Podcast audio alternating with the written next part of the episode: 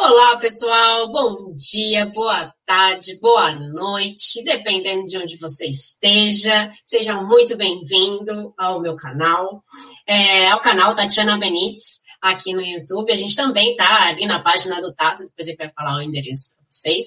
É, e sejam muito bem-vindos aqui no canal. É, vi que já tem gente aqui falando oi, Daniel, Claudete, Paulo, Vitor. É, se você não falou oi, pode falar oi aqui pra gente no chat.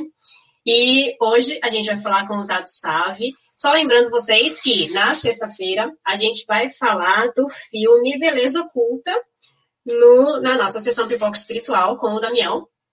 E a gente vai falar sobre esse tema que não sabia que ia dar essa coincidência da gente falar de velório hoje, a gente vai falar de luto na sexta-feira, mas acho que nada é por acaso, né, gente? Então, é, a gente vai falar sobre esse tema do Beleza Oculta. Se você não assistiu o filme, eu recomendo que você assista. Foi um filme um pouco polêmico, mas que é muito bom e a gente vai fazer a nossa reflexão espiritual na sexta-feira sobre ele. Então, vi que teve gente que entrou aqui, a Sônia, a Elaine, Olá, sejam muito bem-vindos. Bom, se vocês estão entrando agora, vocês podem clicar, fazer um, dar o um joinha aqui no nosso, no nosso vídeo. Se você não acompanha a gente, é, se inscreve no canal também. E, bom, vamos começar. Hoje a gente vai falar com o Tato Save. O Tato é cirurgião dentista, mas ele também é espírita. Ele, na doutrina espírita, ele é palestrante, é, palestrante no Centro Espírita Chico Xavier, no, no Centro Espírita Irmã Catarina, em Bauru. Ele está em Bauru hoje, ó, gente, conexão Bauru, Barcelona. É, e realiza palestra em todo o Brasil e no exterior, e agora, né, gente, com os canais todos aí, no mundo inteiro, né, que ele fala. E ele é orientador no grupo mediúnico e colunista da TV Mundo Maior. Vamos receber aqui com carinho o Tato. Tato, seja muito bem-vindo aqui ao nosso canal. Olá, Tati. Bom dia, boa tarde, boa noite, como você comentou. É uma alegria enorme. Não tem como eu não me sentir bem-vindo, Tati, com esse carinho todo que você teve comigo. E é uma honra poder falar desse assunto em nome de Jesus, em nome da doutrina espírita. Ah, a gente que agradece, né? Imagina ter você aqui. É, demorei para conseguir seu contato, mas a gente consegue, né? É verdade. Aqui. Basta Quem desejar. Peça, peça e receberá, Jesus. Bata e se abrirá, disse Jesus, hein? Tá vendo? Agora, ó, canal Tato e Tati. Ó, que legal. Isso. A gente já pode fazer oh, um. A gente pode fazer já um, um programa nosso aí, hein? A Vamos! Dupla. Tô dentro, Tati, eu topo. eu também, ó. Tato, você é, já nasceu espírita? Você vem de família espírita ou você conheceu o espiritismo aí no meio do caminho? Como é que é? Conta um pouquinho pra gente antes da gente entrar no nosso assunto. Claro, Tati, claro que sim. Olha, pessoal, eu nasci é, num lar católico, né? Minha mãe é católica, meu pai é espírita. A família do meu pai, a minha avó Isabel, mãe dele, e muitos dos seus irmãos são espíritas. Mas o meu pai, Tati, sempre deixou muito a minha mãe com liberdade para decidir o que queria que oferecer para nós como religião. Então eu fui apresentado à doutrina católica no meu princípio de entendimento. Fiz a primeira comunhão, fiz a crisma, né? Fiz todo esse, esse preparatório. Mas naturalmente, Tati, aconteceu comigo, eu ter alguns questionamentos sobre a vida, sobre Jesus, sobre a morte, sobre coisas assim que a doutrina religiosa que poderia me esclarecer. Até ao, ao que a ciência me dizia, estava muito claro. Mas aí eu comecei a perceber que algumas respostas que a Igreja Católica oferecia não eram muito condizentes com o que eu estava acreditando e buscando. E a pergunta, Tati, por exemplo, que eu mais percebi um choque era por que, que Jesus seria filho único? Eu tinha esse questionamento. Por que, que ele não, não é como eu? Em, em que difere ele para eu ser filho de Deus como ele? Eu não estava comparando a minha sabedoria, a minha bondade, a minha moral com a de Jesus. Era só a pergunta: por que, que este é filho de Deus e nós não seríamos? Por que filho único? Porque muitas respostas, Tati, da Igreja Católica, me era assim: ah, é, é que ele é o único perfeito, ele é filho único perfeito. Eu dizia, tá bem, eu concordo, mas vamos supor então que eu tenha dez irmãos, um deles é perfeito e os nove são imperfeitos. Por que, que eu não consideraria, consideraria os outros nove como filhos do mesmo casal ou do mesmo pai, mesmo com as diferenças. E aí que eu percebia, Tati, que chegava num ponto deles falarem assim: ah, não mexe com isso não, isso é. deixa isso para lá, o dogmas da fé, não questione isso. E eu comecei a perceber que a doutrina espírita respondia muitas dessas perguntas e muitas outras, Tati, que eu nem imaginava fazer. Ela já me dizia. E graças a Deus, Tati, eu tive contato com o Richard Simonetti, foi um ah. grande trabalhador, você conhece. Sim. Escritor, inclusive hoje, para o nosso bate-papo sobre o, como se comportar no velório, consequências e causas da morte. É, ele tem um livro, Quem Tem Medo da Morte, entre outros, eu me apoiei bastante ali. Então, eu comecei naturalmente a sair da Igreja Católica e ir para a doutrina espírita. Então, eu me converti espírita ao longo do tempo. Mas a minha mãe, olha só que interessante, ela gosta muito de ver as minhas palestras. Que mãe não gosta, né, de palestra do filho? E ela tá, se diz católica. Mas é, pelas explicações que eu pergunto a ela, mamãe, depois que a senhora morrer, o que a senhora acha que vai acontecer? Ou o que, que vai. Ela tem respostas espíritas pra, para isso muito mais lógicas em si do que o que ela realmente é, teria na doutrina católica. Mas olha só, pessoal, por favor, se vocês estão aqui na página do, da Tati, e que está lá em Barcelona, mas estão aqui acompanhando com a gente, não se preocupe, não. Não é a religião que vai classificar você como melhor ou pior filho, mais ou menos amado, e sim o comportamento que você vai ter pelos ensinamentos da tua religião. Todas as religiões são boas, porque nos ajudam a melhorar. Perguntaram, Tati, para o Mahatma Gandhi, que era hindu, nem era cristão esse daqui. Qual entre todas era a melhor religião? E ele poderia responder que era o hinduísmo, que era a religião dele, mas ele não diz isso. Ele diz que a melhor religião é aquela que te ajuda a melhorar. Então, para mim, a doutrina espírita estava me ajudando a melhorar mais, porque eu estava conseguindo seguir um roteiro de comportamento, me parecia mais justo eu considerar um homem que nunca teve informação religiosa merecer o mesmo que eu pelo seu comportamento. Então eu me converti espírita. E olha só, Tati, isso é minha opinião, não é a da Tati, hein, pessoal? Aqui eu vou falar porque eu acho que ninguém em sã consciência, Tatinha, larga de ser espírita para ser uma outra de uma outra religião. Porque eu acredito na frase de Leon Denis que uh, o espiritismo não é a religião do futuro, é o futuro das religiões. Não é que todo mundo ou todas as religiões vão se converter para o espiritismo, mas o entendimento, as mudanças nos dogmas, vamos dizer assim, vai nos mostrando uma realidade já diferente. Então, eu digo por mim, não pela Tati. Se a Tati quiser estar do meu lado, eu aceito. Mas o quê? Que talvez uma pessoa que deixou de ser espírita para ser evangélico, para ser católico, é porque se apaixonou por alguém desta religião e a namorada impôs que para namorar com ele tem que ser da religião dela. Porque para mim, Tati, é tão lógica, é tão bonita, é justa a nossa doutrina. E, e até para um católico, se ele ouvir, ele vai dizer: é, você está dizendo que a minha religião é tão boa quanto a sua.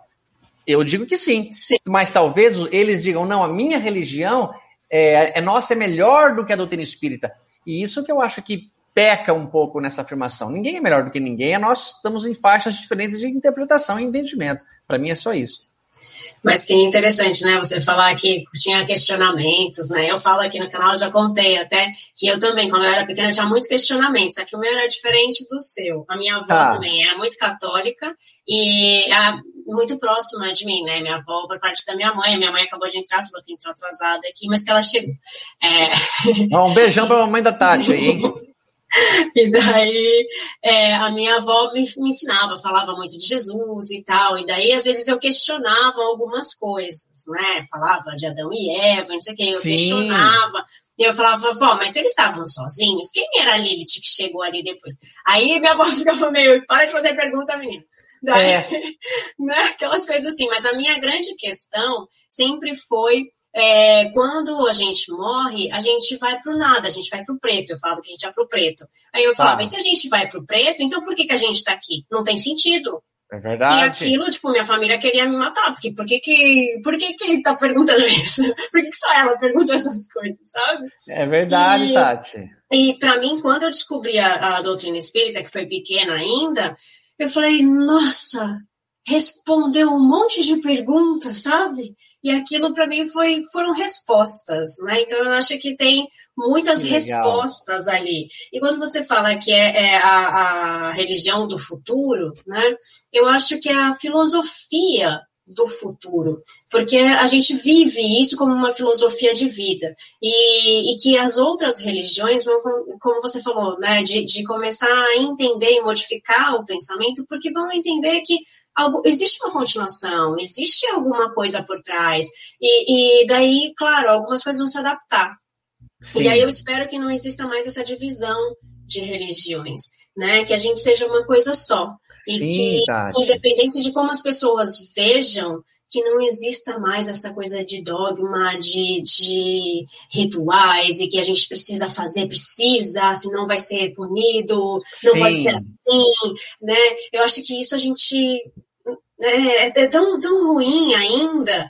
É, a Verdade, gente tem que Tati. seguir regras e ah, o que fulano falou, mas tá, gente, ele falou, é uma pessoa, né? A gente erra, não tem problema, você não precisa deixar de ir no centro por causa de, por causa de uma pessoa, você não precisa deixar de ir na igreja porque uma pessoa falou. Então, eu espero muito que daqui para frente a gente seja amor, né? Que a nossa religião seja amor e que tudo seja unido, né? Que não tenha mais essa questão de eu sou tal coisa, eu sou tal coisa, eu sou Exatamente. melhor, eu, eu não sei quem. Então, né? Eu acho que isso. Tati, Tati, você disse uma coisa tão importante, me lembrei aqui. Do capítulo 3 do Boa Nova, o livro que Humberto de Campos escreveu através de Chico Xavier, tem um momento que Hanan, um sacerdote do templo ali, ocioso, vê Jesus che chegando assim, sentado próximo ao templo, e vai conversar com ele. E ele começa a perguntar o que, que ele fazia na cidade, começa a perguntar, e Jesus responde que ele estava ali, passando por Jerusalém, para a fundação do reino de Deus. E daí, Tati, eles, ele continua assim, assustado, impressionado com a ideia. Como assim, reino de Deus? O que pensas tu venhas a ser isto? E a conversa vai seguindo. E Hanan coloca, então, numa dessa, desse diálogo, essa questão. Por acaso Galileu conhece as leis do templo, as leis imperiais, e Jesus responde assim: Conheço a vontade de meu Pai que está no céu. Veja que interessante. Ele fala: Conheço as leis do templo, mas a certa é daquele outro templo. Não, não, ele fala: Conheço a vontade de meu Pai. E a, as, as manifestações diferentes de religião visam nos mostrar, nos esclarecer qual é essa vontade, qual é a, a minha postura perante Deus para ser, é, para agradar nosso Pai.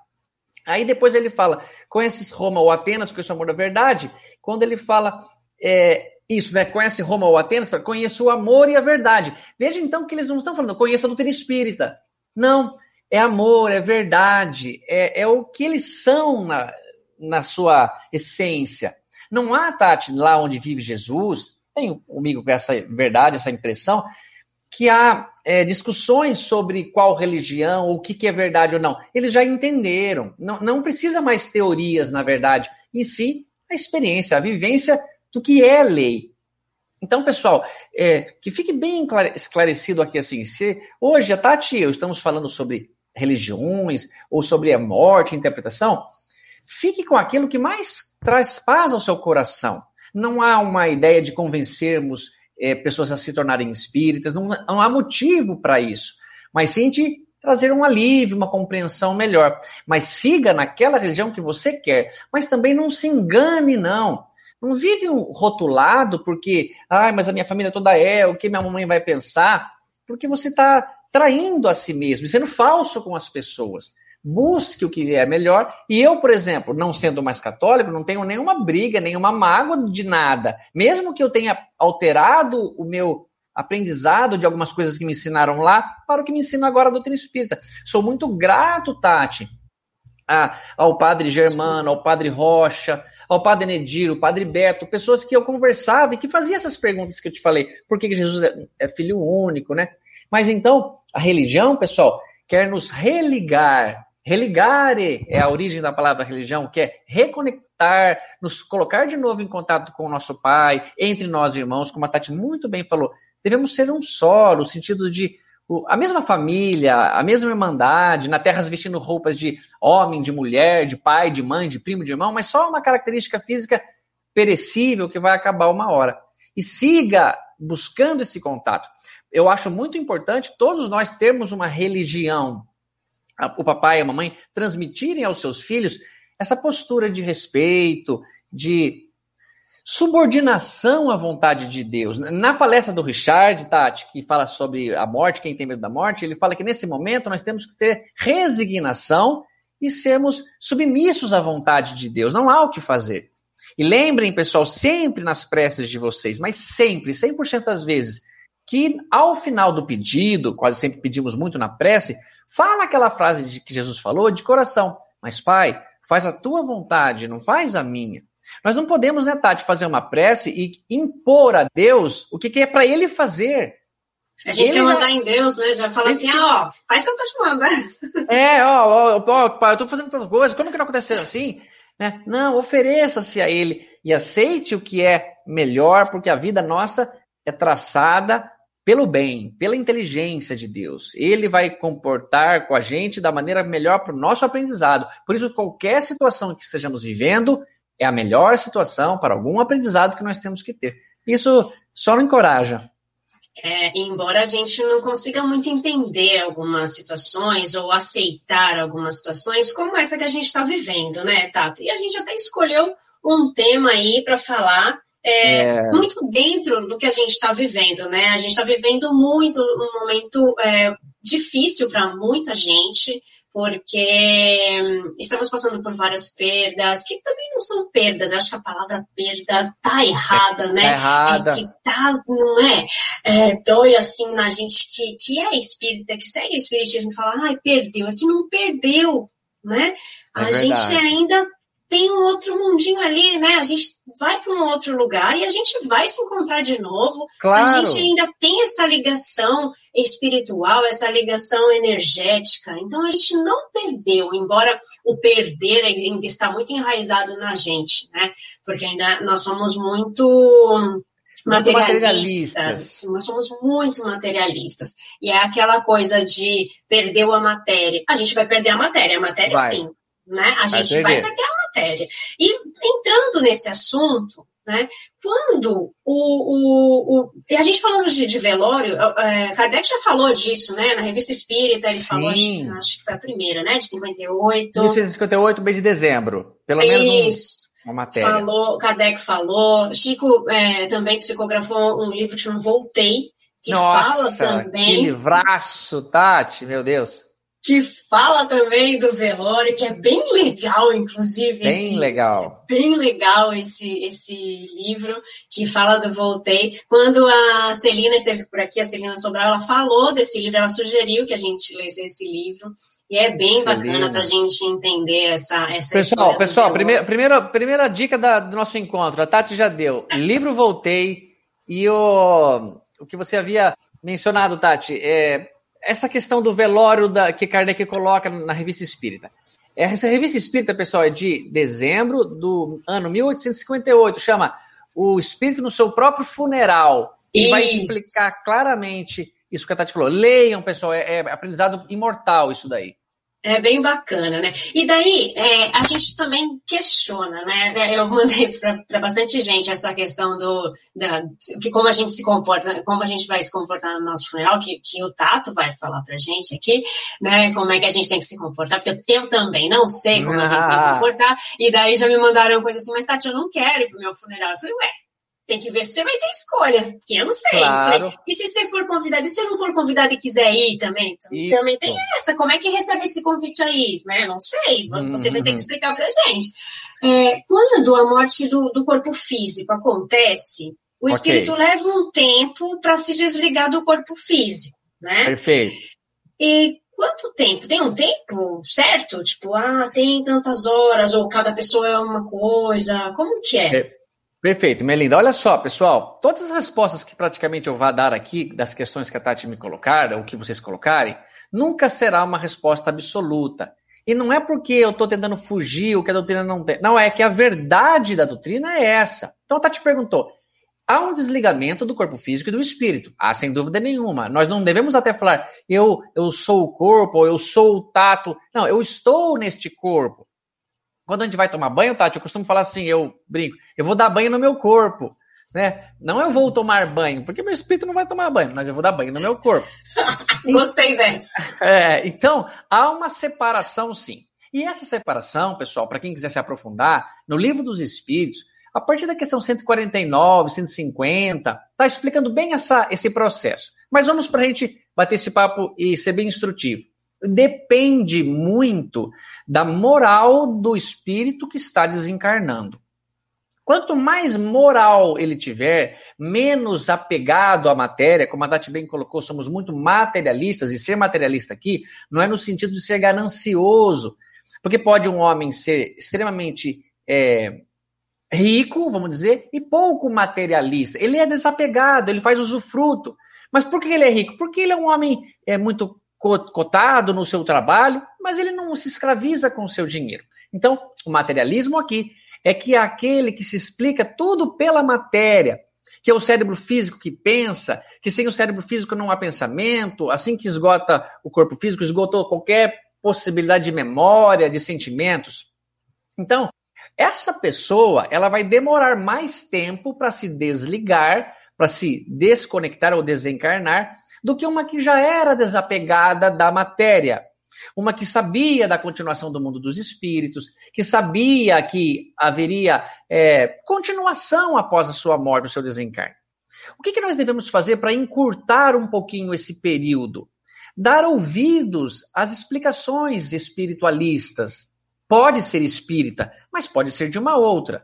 E aí você entendendo que quando você passar por esse processo, que como uma inspiração, a Tati já citou o livro Voltei aqui, mostra que nós temos que aceitar esse, esse desprender, que a família que está perto também tem que entender que chegou a hora. Não adianta mais ficar implorando a Deus, pedindo para que ele não morra, porque você dificulta o processo do, da separação. Imagine, Tati, você que mora em Barcelona, mas tem família no Brasil, que se você é, comprou sua passagem, vai fazer sua pós-graduação, seu mestrado, doutorado, aí em Barcelona, não tem como você voltar atrás nesse projeto. É um projeto seu de vida, mas a sua família implora, chora, cria eventos, dá presente, faz propostas para você ficar. Só vai te doer o coração. É irreversível esse processo. E isso pode atrapalhar a Tati, então, nessa ida, que é só um exemplo. Ela pode adiar para o último dia do que ela pode, mas ela vai precisar ir. Quando eu, Tati, meu filho era bem pequeno, hoje ele já está com 10 anos, mas ele tinha 5, é, 6, eu tinha que sair meio escondido para o trabalho, porque ele queria que eu ficasse em casa brincando, e eu não podia atendê-lo. Mas quando ele me via, ele agarrava na minha perna e ficava ali, não vai eu ligava para o consultório, falava, ah, atrasa um pouquinho o primeiro cliente, eu estou um pouco com problema. Mas não tinha como não ir. E eu percebia que isso me atrapalhava. Então, pessoal, a pergunta da Tati é muito importante. Depende da nossa condição de elevação moral, esse tempo de perturbação. E esse tempo de perturbação está totalmente ligado à minha compreensão, à minha aceitação, ao meu desligamento completo da matéria física, que é o nosso corpo, e do nosso perispírito. Então, isso é bem, bem, bem valioso. Nós precisamos, além de morrer, desencarnar. E não somente morrer. Eu digo, Tati, eu não tenho medo nenhum de é, desencarnar. Eu tenho medo de morrer e não desencarnar. Então, eu preciso entender que essa perturbação varia, que todo mundo vai passar um pouquinho, mas que Quanto mais desapegado, quanto menos material e sensual, diz Allan Kardec, for a nossa vida, mais rápido, mais facilitado é esse tempo de desligamento, tempo de perturbação. E olha só para deixar todos nós aqui de capunguinha atrás da orelha. Esse tempo pode durar desde alguns segundos até séculos, eles dizem, até anos de problema. Depende muito do comportamento do espírito e da moral. E só, Tati, para a gente finalizar, e não só, pessoal, do que você fez daquele dia da morte para trás. Conta muito também o seu comportamento no momento presente, no momento atual do desencarne. Porque, por exemplo, vamos por eu, a Tati e o Chico Xavier estamos atravessando uma rua e um carro nos atropela. O Chico tem uma certa vibração, a Tati tem outra e eu tenho outra. Mas se o Chico Xavier, por exemplo, isso não é provável que acontecesse, se desesperasse, se apegasse, ele fica travadinho ali, preso também. mas ele, com o conhecimento, se desprenderia num tempo bem menor. Em segundo vem a Tati, mais moralizada, mas ah, é assim, Tati, não tem como. Pois lá vem eu implorando, Tati, me ajuda, me tira daqui. Ah, eu não tô Então é isso, pessoal. Mas, pessoal, olha só, nunca haverá desamparo por parte dos espíritos superiores. Eles querem ajudar, nós que estamos atrapalhando. É como se você quer assistir uma equipe médica fazendo um trabalho e você fica perturbando, entrando na frente e não deixa o médico por a mão. Então é isso que atrapalharia. E essa postura do desligamento começa antes da morte. Começa no estudo, na, na compreensão. E aí, gratos ao corpo físico, nós nos desprendemos dele. E isso é, é valioso.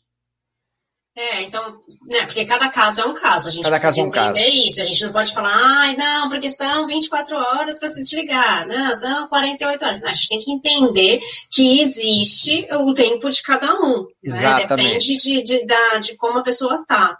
E daí a Ô, gente... Tati, ô, Tati, desculpe só, minha linda, só um detalhe. E olha só, pessoal, sempre na doutrina espírita nunca haverá uma tabela perfeita para quanto tempo de castigo tenho se eu matar alguém.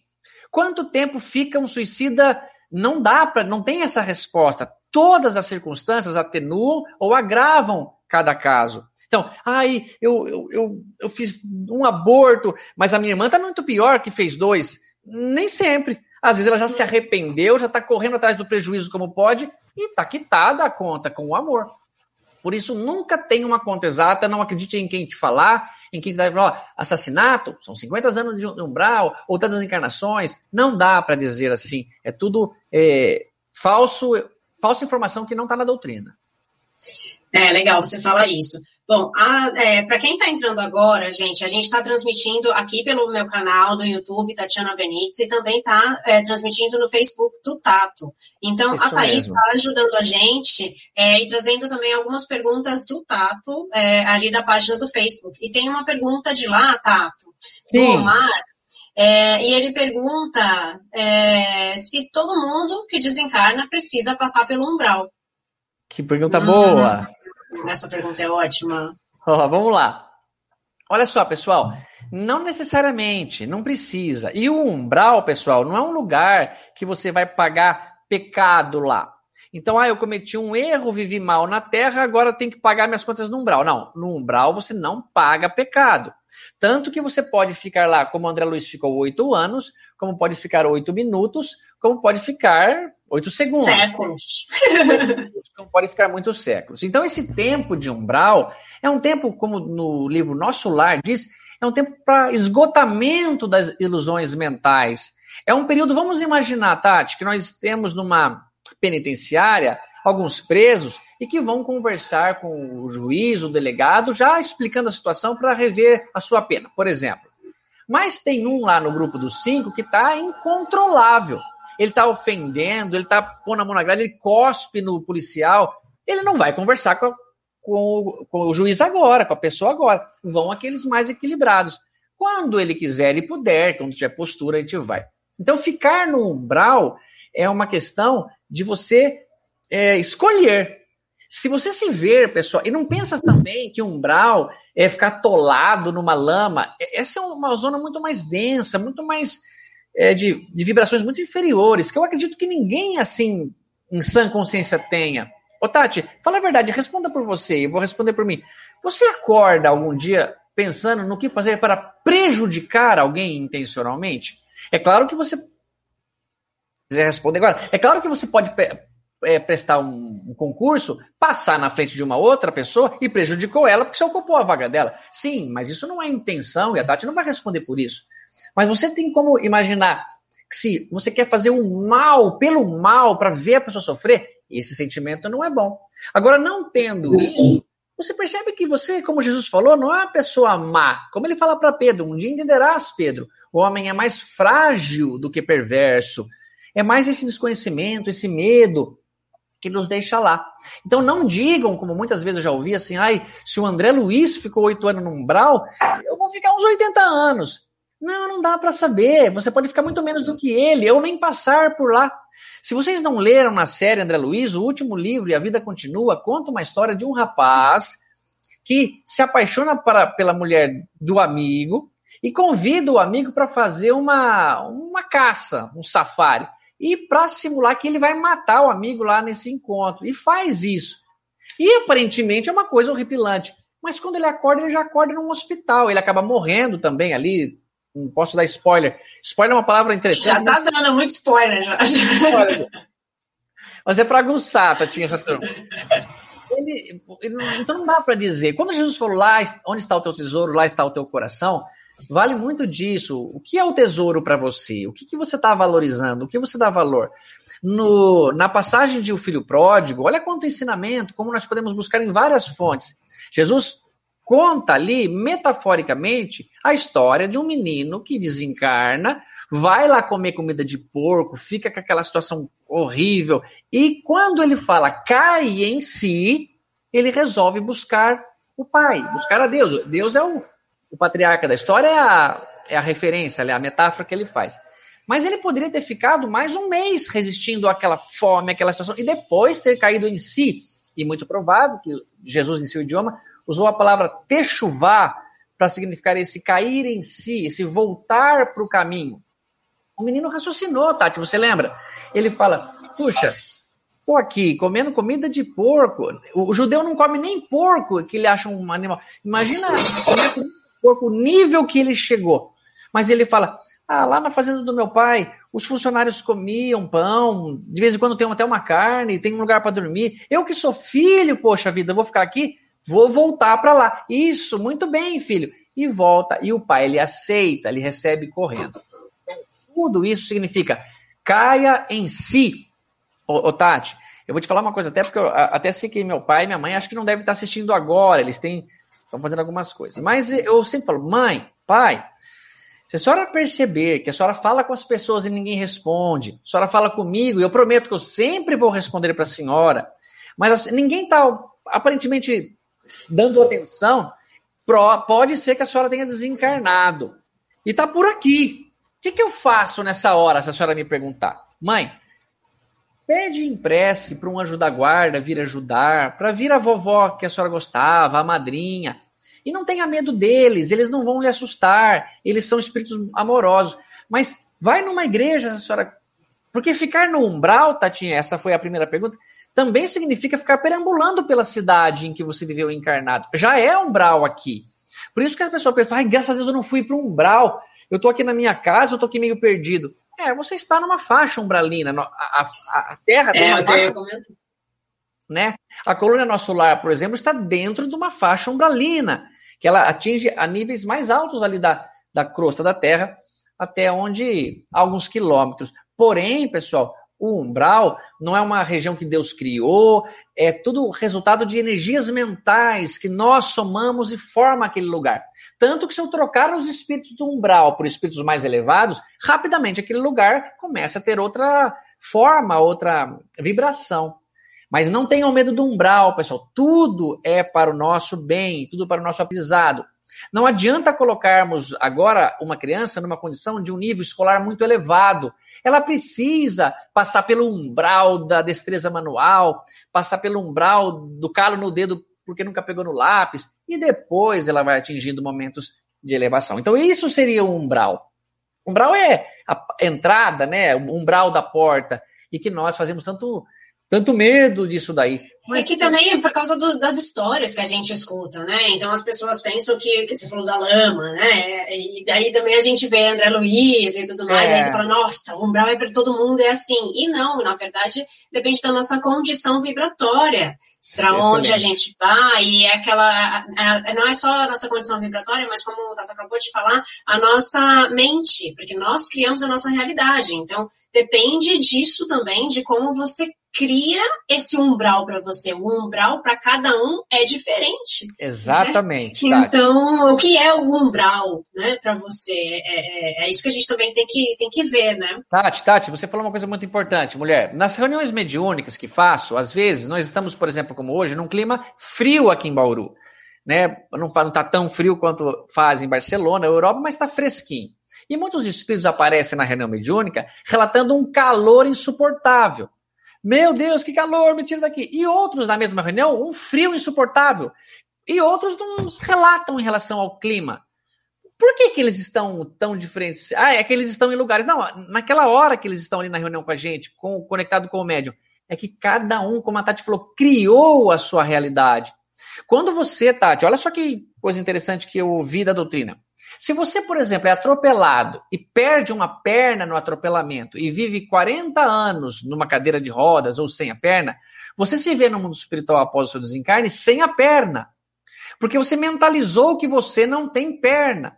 Você criou aquela imagem, você praticou andar só com uma perna, você aprendeu regras novas de locomoção sem uma perna. Demora um pouco para você começar a perceber que vai receber uma perna, que pode ser. Mas se num atropelamento você perde a perna, mas desencarna no dia seguinte à amputação, é provável que você vá no mundo espiritual com a perna, porque você não plasmou aquela ideia, você não prendeu-se aquilo. Então, a Tati disse algo valiosíssimo, pessoal. Nós que criamos essa realidade espiritual e ela é atendida de acordo com o que queremos. No livro Os Mensageiros, o livro 2 do André Luiz, fala uma, uma vez, a Tati que leu, sabe com certeza, que ele, ele, entra num galpão, Tati, onde tinha próximo a 2 mil leitos. Olha, imagina um lugar, pessoal, com 2 mil leitos, olha o tamanho. E que ele entra nesse galpão, estava bem escuro, e o Aniceto, com uma lanterninha, assim, ele dá um sinal, alguma coisa que uma outra pessoa lá na outra extremidade também dá. E o André, então, percebe que a luz começa a clarear um pouquinho, e ele vê esses leitos ali, ele fala: o que é isso? É o cemitério após a morte? Que isso? E ele explica que são espíritos que acreditavam que ficariam dormindo após o desencarne. E estão lá dormindo. Mas ainda em situações muito ruins, muito perturbados, tendo pesadelos feios, mas que só sairiam de lá depois de um certo tempo, porque é, fixaram demais essa ideia. São essas então, crenças, né? As nossas crenças que a gente plasma, né? Exatamente, Tati. Eu, eu já conversei com tantos espíritos, eu sou esclarecedor em reunião mediúnica, que fala, amigo, o que, que você está fazendo aí? E ele está sentado no próprio túmulo, Tati, aguardando a trombeta. Ou você, até ele é acordado, você percebe que a espiritualidade o acordou, e ele fala, ah, por que você me acordou? Agora eu, eu não eu não ouvi a trombeta tocar. E a gente às vezes fala, ah, mas acho que já, essa trombeta já tocou. Eu vim até te chamar. Ah, já? Então eu vou, então vamos. E você o conduz. Mas essas crenças, essas coisas criadas mitologicamente muitas vezes, atrapalham porque não são verdadeiras. Ninguém, pessoal, ninguém deve pensar que vai descansar após a morte. Você vai descansar sim das tarefas do corpo físico, das obrigações que ele impõe, mas esse descanso de ficar num paraíso, comendo frutas que não tem bicho, numa grama que não cresce, ouvindo harpa, essa ilusão não vai acontecer. Isso é história ah, contada tá, criança. Não acredito, meu. Eu queria ficar lá ouvindo a harpa. Ô, Tati, você tem que falar agora igual o Jô Soares fala quando um convidado fala. Bom, conversei aqui com o Tato, sabe? Muito obrigado. Adeu. Aqui a gente fala adeu em catalão, sabe? Como é que fala, Tati? Eu gosto de aprender essas coisas. É adeu, não é adeu. adiós. Adiós é, é, em espanhol, mas aqui é adeu é, em catalão. Então a gente fala adeu. Adeu, adeu. Você fala bem catalão, Tatinha? Não. Falo o básico do catalão, eu entendo melhor do que falo. Falo o básico. Tati, eu acho que o pessoal não, não, ia achar ruim se você falasse uma frase em catalão, assim, sabe? Não, eu não, não quero forçar nada, mas se alguém achar que é legal, uma frase. Eu vou à escola, eu gosto muito de sorvete. É diferente, é... Tati? Jonathan Paul. Olha que coisa linda, pessoal. Explica para eles, Tati, coitado, acho que eles não entenderam, né? É, no timpo é, significa que eu não tenho medo. No timpo. No timpo. Ah, no timpo. É, Ô, Tati, sabe medo. que eu, que eu juro que eu gosto mesmo dessas coisas, porque eu tenho um cliente que é japonês, fala bem japonês, teve lá já. E eu perguntei como que era Deus em, em japonês. É Kami-sama. Olha que bonito. Kami-sama. É, né? Kami-sama, é grande. Esse, sabe quando o filme do Karate Kid, Daniel San, ele falava Daniel San, esse San é uma menção honrosa. Então, para algumas entidades, como Jesus, Buda, Krishna, Maomé, eu poderia até pôr Jesus, Jesus Sama, ou Buda Sama, que é uma, é uma, uma reverência a um ser muito elevado. Mas Deus é Kami-sama. Só para só por curiosidade, nem precisava falar isso. que legal. Bom, vamos lá. Agora que você já tirou minha, minha vontade de ir para o paraíso para ouvir, tá? Ah. É, o Damião está aqui vendo a gente, falando para a gente falar de céu e inferno. Mas, Damião, segura aí a pergunta. Vamos entrar no velório, gente, porque até agora a gente não entrou no velório. É, né? tem velório para te falar. Tem velório pra gente falar, ó. Um beijo, viu, Damião? Um beijão. Esse Damião é um grande parceiro, um companheiro. Tenho tanta saudade dessa turma lá do Mundo Maior. Qualquer dia eu vou voltar para São Paulo aí. Tem que passar essa pandemia logo. Mas vamos Olha, ele é meu parceiro de sexta-feira. Sexta-feira, vocês ligarem aqui no canal, a gente tem sessão pipoca espiritual, eu e Damião, hein? E que legal. Depois a gente vai ter um programa Tato e Tati. Ah, vamos ter, vamos ter sim. vamos ter. É, vamos lá, vamos falar do velório. Vamos, tá. É, o velório também, ele, ele, é um evento social. Ó, não sei se você já foi em muitos velórios, eu, graças a Deus, não fui em muitos. É, eu, eu, geralmente não, não gosto muito do velório. Mas assim, okay. quando eu tive que ir, a maioria das vezes, não, acho que todas as vezes que eu fui, tem aquela coisa de, nossa, não via fulano há tanto tempo, não sei o quê. Você conheceu fulano? Fulano, vem cá. Olha, é primo de não sei uhum. quem, não sei quem, nanana. E daí muda totalmente o rumo do negócio. Tipo, a gente esqueceu do morto. Perfeito, tá. E a gente já tá ali no, uau, vamos pra balada depois, quando a gente chegar, vamos comer e tal, né? porque é um evento social, né? E é aquela coisa do, infelizmente, a gente encontra muita gente da família Sim. só nessas datas, né? Exatamente, Tati. E, e, como é que é isso? Porque daí a gente muda totalmente, né? A gente estava ali por causa do morto. Sim. E, e, e é feio falar assim. não, não, Tatinha. Vale o teu coração. Porque é meu jeito de falar, assim, tipo, ah, a gente vai por causa do morto. Então, a gente foi ali por causa daquela pessoa, vou falar com carinho, daquela pessoa que desencarnou, Ok. E de repente a gente já está no evento. Né? É... E como é que fica essa energia para essa pessoa que desencarnou? É positivo? É negativo? Ela sente isso? Tatinha, excelente questão, hein? Todos nós passaremos por isso, pessoal. E olha só, o espírito que está desencarnando ou que desencarnou ali é um momento muito solene para ele. Ir a um velório, eu vejo também, principalmente, como um momento de solidariedade à família. Poxa vida, né? A família encarnada sofre muito, não tem jeito. E eu fico assim, mais aliviado de ver como ele tinha amigos. Ah, na sexta-feira passada agora, Tati, desencarnou um professor vítima de câncer. E um professor muito querido, foi o nome de turma da minha turma, professor Carlos Eduardo Franciscone. E tinha tantos ex-alunos, tanta coroa, tanta coisa assim que eu percebi que a família ficava mais confortada em ver como ele era amado, como ele era querido. Então, esse ponto nunca pode ser descartado. Mas a pergunta da Tati é mais profunda. Como fica para o desencarnado, aquele que está desencarnando ali no velório, o que está sendo velado? Também vai variar do que está se vibrando ali por ele, o teor da conversa. A Tati comentou algo valioso. No velório, muitas vezes, nós encontramos pessoas que não vimos há muito tempo. E é natural termos saudade, queremos colocar o papo em dia. Mas é um momento que nós não podemos fazer assim, conversar sobre moda, sobre sexo, sobre cinema, sobre qualquer coisa, até porque é natural que a gente brinque, que a gente dê um pouco de risada mais alto e baseado ainda na família encarnada, pode ser desrespeitoso. Mas principalmente para o espírito é muito ruim, porque toda vibração que nós emitimos ali em nome dele ou naquela circunstância que envolve a ele, ele sente muito mais aguçadamente. Estar desencarnado é não ter mais a blindagem da matéria, da carne.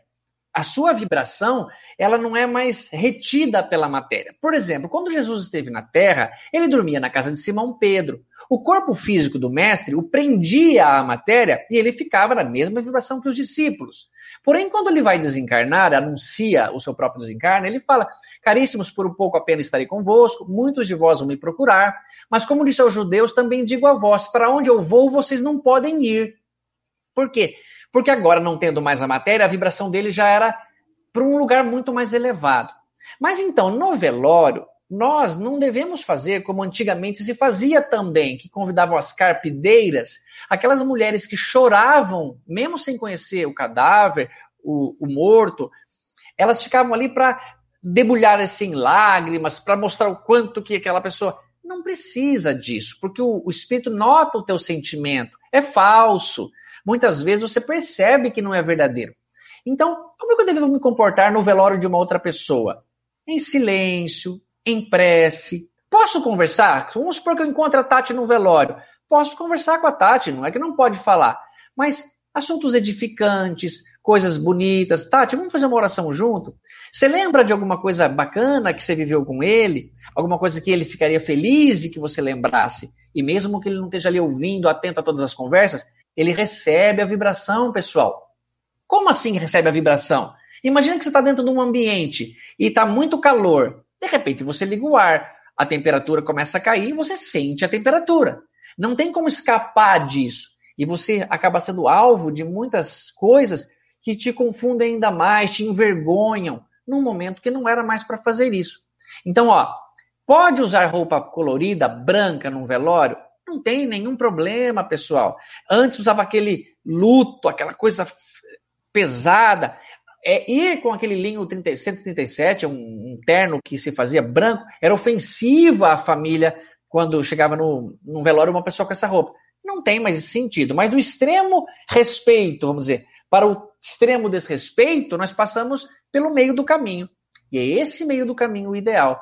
Pode ir no velório, mas com bom senso. Vamos imaginar, eu cheguei no velório e vou ver a pessoa que está desencarnada, vou ao lado do caixão. Ali é um momento mais solene. Porque mesmo que eu fique quietinho ali, eu não posso ficar conversando próximo ao filho do pai que desencarnou. Então ali eu quero ficar bem quieto. Mas vamos supor que a vontade de conversar com a Tati está tão grande que eu não estou me aguentando. Eu falo, Tati, vamos ali fora um pouquinho. A gente sai um pouco daquele ambiente e ainda permanece com uma conversa edificante. Mas se eu perguntar, Tati, você veio para o velório? Vim. Você vai ficar no Brasil quanto tempo? Eu vou ficar ainda mais uma semana. Então vamos combinar dessa semana a gente conversar alguma coisa, tomar um café, tá bom? E aí, nesse lugar, eu falo abertamente o que eu quiser. Porque você também não precisa assim, ah, a pessoa morreu agora durante um certo tempo, você não pode falar nada que. Não, não é assim.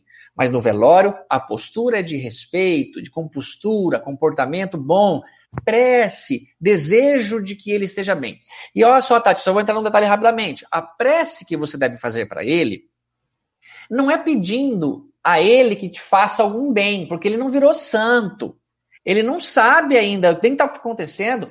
E se eu visse meu filho, por exemplo, que enfiou a perninha, faz de conta, num, num bueiro, tá preso lá, mas eu também estou preso dentro de uma casa, e ele implorando ajuda, implorando, me, me angustia demais. Não, não põe problemas para ele.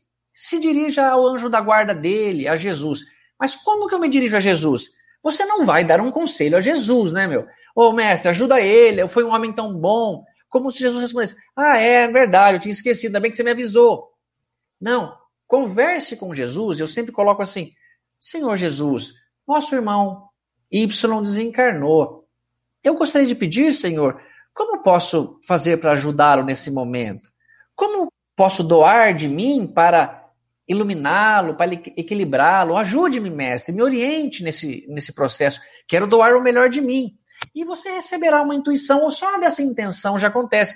Mas não diga a Jesus o que deve ser feito, porque não há o que acontece como, olha, ele morreu, não era homem bom, e os anjos da guarda vão ficar aqui de braços cruzados, marcando um tempo. Não, não, eles vão tentar desde sempre. É que a blindagem, a dificuldade que o recém-desencarnado oferece é muito grande. Então não, não tem jeito. Mas se você falar com seu amigo, por exemplo, meu professor, que eu citei, olá, professor, Professor, o senhor estava adoentado, o senhor lembra que o senhor estava tratando de um câncer, né? E que agora aconteceu isso que o senhor estava pensando, mas não é como talvez o senhor pensava. Olha quantas pessoas da família estão próximas, agora virá a sua cura. Agora sim vai haver a verdadeira cura. Mas com esse intuito de dar uma mensagem, acalmá-lo, esclarecê-lo. Se ele ficou devendo dinheiro, pessoal, não é hora mais de cobrar isso, ficou para trás, vamos deixar isso para lá. Porque você, quanto mais se comportar melhor, melhor será no seu momento. Mais espíritos vão estar ali vibrando a teu favor, mais pessoas saberão se comportar dessa maneira ideal. E divulguem isso, viu? Não precisa repreender ninguém, não, que não sabe, mas vamos conversar mais baixinho, vamos conversar ali fora, depois a gente fala disso, tá bom? É muito importante. E, infelizmente, eu noto, Tati, como nós não estamos preparados para encarar isso como nós não é. sabemos como encarar isso. É uma dureza. Né? Infelizmente, a gente e a gente está passando por um período difícil também, né? Ó, nós temos perguntas da Isis, do Daniel, da, da Sandra. A gente vai falar, gente, calma aí. Vamos falar. É, a gente vai responder todo mundo. Fica aí que a gente responde. É, e a gente está passando por um período. A gente passou por um período aqui na Europa é, em que as pessoas nem viam é, as pessoas mortas, não existia é, nem viu caixão nem, nem nada, não existia nada. A pessoa ia sozinha. É, os corpos foram colocados aqui na Espanha, por exemplo, em pistas de, de gelo, né, de patinação de gelo, porque não tinha Nossa, espaço, cara. não tinha lugar. É, então, imagina a situação dessas pessoas, né, desses espíritos que tiveram que se desligar é, nessa condição e não tiveram velório. E a família também não teve nem a condição de ver e identificar o corpo. Então, nós tivemos esse período que foi muito difícil é, para muitas famílias e difícil para nós, que não, não, tinha, por exemplo, não perdi nenhum é, ente querido ali, mas assim, eu senti por todos eles, sabe? Porque foi uma coisa tão brutal que a gente passou, que imagina para essas pessoas que estavam ali, né? Tanto para o desencarnado quanto para as pessoas que ficaram e sofreram tudo isso. Então a gente hoje está falando de, de velório, mas teve gente que tem gente que não tem. É não verdade, teve essa oportunidade. E ainda hoje, antes, né, a gente tinha lá 24 horas de velório, agora com a questão do Covid, é duas horas. Então, assim, é, é difícil, é para algumas, algumas pessoas né, se despedir ali em duas horas. Muita gente não chega né, de uma cidade para outra, não chega a tempo, não consegue fazer essa, essa essa despedida, é, que para algumas pessoas não é importante, mas para muitas pessoas é muito importante. É muito importante. Então, a gente também tem que respeitar tudo isso. Perfeito. É, acho que, que, é importante a gente também respeitar o tempo de cada um, porque cada um tem um tempo. Além do nosso tempo de desligamento, as pessoas que ficam aqui também têm um tempo de aceitação, um tempo Sim. de luto. A gente fez uma, uma conversa aqui com, com a deusa Samu, Deus e a Deusa falou bastante, bastante sobre isso, né? E cada pessoa tem um tempo. Tem gente que vai passar ali pelo luto por pouco tempo, mas tem gente que vai demorar muito tempo. E a gente precisa entender também tudo isso, né? É verdade. É, e, e no velório, a gente, infelizmente, não, não foi educado. Exatamente, Tati. A gente é não essa... teve essa educação de, ai, como é que eu vou me comportar no velório? Mesmo porque, quando a gente, pelo menos a minha experiência foi, é, alguém morreu, aí eu falava assim, e o que, que eu tenho que falar? Né?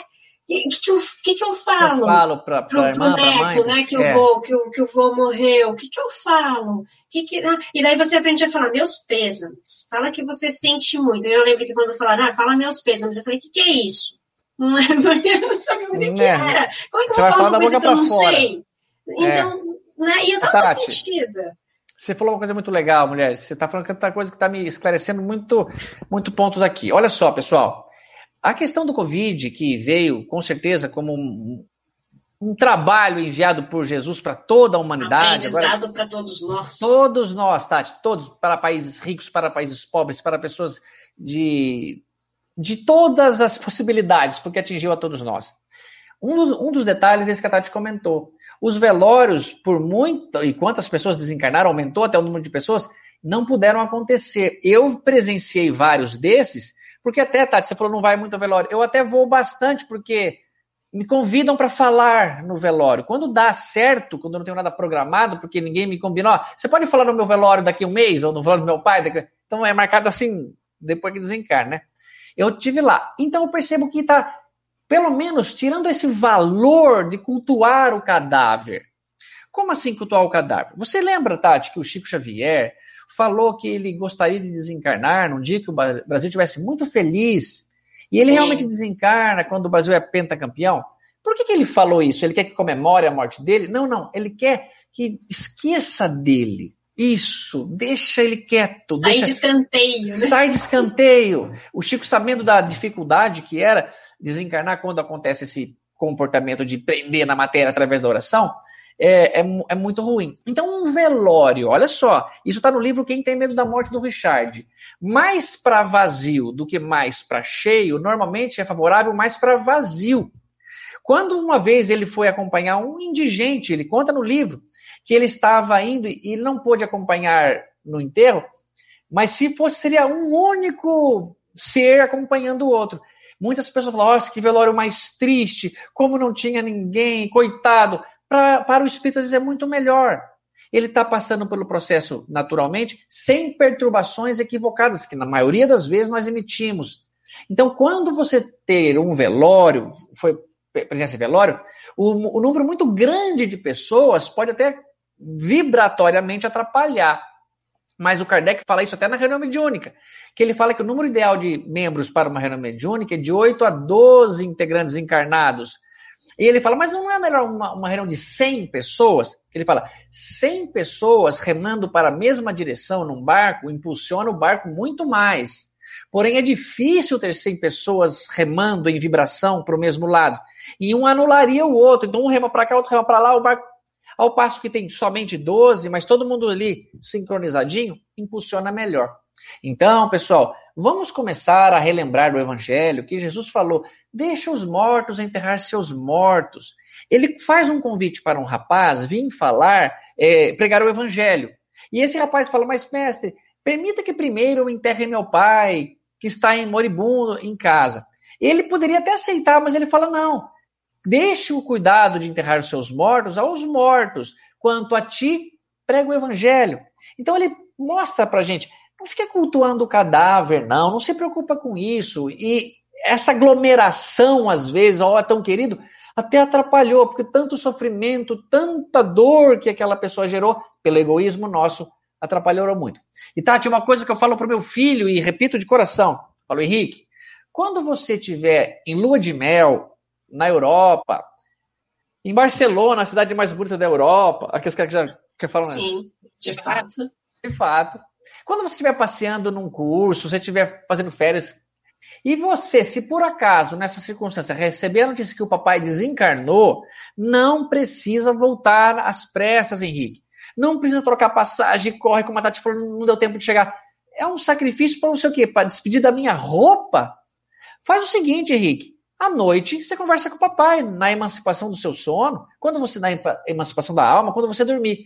Agora, não dá mais tempo de falar nada para o papai, se você não falou. Então, então, pessoal, não precisa se imaginar que você deve ritos e práticas é, externas, exteriores, para mostrar o seu amor. Não, não vai acontecer assim. Você demonstra o seu amor com uma postura. Uma prece feita em Barcelona pode ajudar muito mais o meu vizinho aqui de casa do que se eu fizesse, mas desde que tenha amor, não há distância, não há limite para isso. Então, isso é muito fundamental. Às vezes, é melhor passar despercebido, pode que a pandemia esteja tendo já um treino para a gente.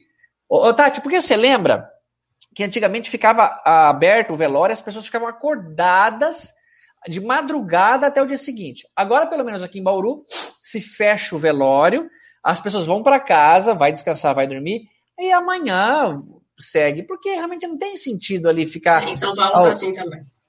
Tá, tá, né? Sofrendo é. ali aquele desespero. E essa é. situação é muito importante. E é legal porque a gente tem algumas perguntas aqui, é, e tem uma pergunta que fala um pouco sobre isso que você falou aqui no final. Gente, eu vou pegar aqui na, na fora de ordem, é porque fala exatamente disso, mas eu vou falar todas as outras perguntas também. É, o Reginaldo, ele fala, e se a pessoa que desencarnou e nós não pedimos perdão por algum motivo de tê-la ofendido, o que fazer? É possível pedir esse perdão pós-morte? Legal, só. Reginaldo Marques Aguiar, esse é um grande trabalhador da página, um amigão e tanto. Reginaldo, beijão para você, para Lu, para todos, meu querido. Olha só, Reginaldo, e para quem estiver nos ouvindo. A pessoa que desencarnou, e desencarnou brigada com você, sem pedir perdão ou vice-versa, infelizmente você perdeu uma oportunidade melhor de, enquanto encarnado, fazer as pazes. Mas não é o fim da linha, não, não acabou por aí. Há a possibilidade sim de pedir perdão após a morte. E não só no caso de um perdão, você pode encontrar pessoas que você ama após a morte, que já desencarnaram, ou até que estão encarnadas e ambas em desdobramento se encontram. Mas é, essa pergunta do Reginaldo é muito importante. No capítulo 5 de Mateus, versículo de 5 a 25, Jesus explica que se você estiver diante de um altar, ele diz, pronto para fazer a tua oferta. Mas se lembrar que tem alguma coisa contra teu irmão, teu adversário, o mestre nos pede que guarde a oferta e vá primeiro, vá correndo resolver esse problema com esse irmão, enquanto estás a caminho com ele. Porque se vocês não fizerem isso, os dois serão colocados em prisão e terão e não sairão de lá até pagar o último centavo. Sairão de lá uma hora, mas vai custar muito mais do que se tivesse feito aqui. Veja, Tati, como dá para ver a profundidade da sabedoria do Cristo. Ele poderia falar assim: se você acordou ainda em sua cama, olhou para o teto e lançou aos céus uma prece, pedindo a Deus uma orientação no que fazer em dois, duas grandes decisões. Fazer as pazes com um amigo, com um irmão, com um adversário, com quem for, ou fazer uma oferta à Igreja Católica, ao Centro Espírita, ao Templo Budista. Bom, neste caso, vá primeiro fazer as pazes com o seu. Não, não. Não foi assim que Jesus construiu a história, não.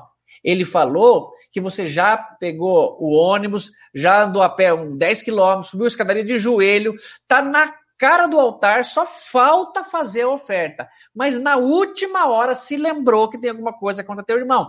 Ele não poderia falar assim, Tati, bom, já que você já fez tudo isso, irmão, rapidinho, vai, faz essa oferta aí e volta. Não, não, ele não fala ainda. Ele fala, guarda a oferta e vai primeiro resolver o problema. Eu acho que o mestre quis deixar muito claro, pessoal, nada é mais importante do que tentar sair daqui da Terra o mais harmonizado possível um com o outro. O Vamos resolver, falou, né? Vamos resolver. O Chico Xavier falou: na reencarnação ninguém erra de endereço. E esse endereço não é só o endereço de uma casa, porque você pode mudar de casa, aí já mudou. O endereço é quem é meu pai, quem é minha mãe, qual é o endereço do meu corpo, qual vai ser o endereço da minha família, qual vai ser o endereço da minha nacionalidade. Este processo não há equívoco, não há erro. E que então você muitas vezes foi colocado numa família para tentar se harmonizar. Por isso que uma mãe às vezes tem tanta afinidade com todos os filhos menos um. Por isso que um irmão se dá bem com todo mundo menos com o outro. São adversários de outras existências, muito possivelmente, e que Deus coloca junto para, como irmãos, como pai e filha, como qualquer parentesco, amenizar essa, essa mágoa, aguar esse ressentimento, para a gente sair daqui o mais rápido possível. Mas a pergunta do Rejado é essa: se já desencarnou, dá tempo sim, Rê, faz a prece, começa a fazer para outras pessoas o que você faria para ela.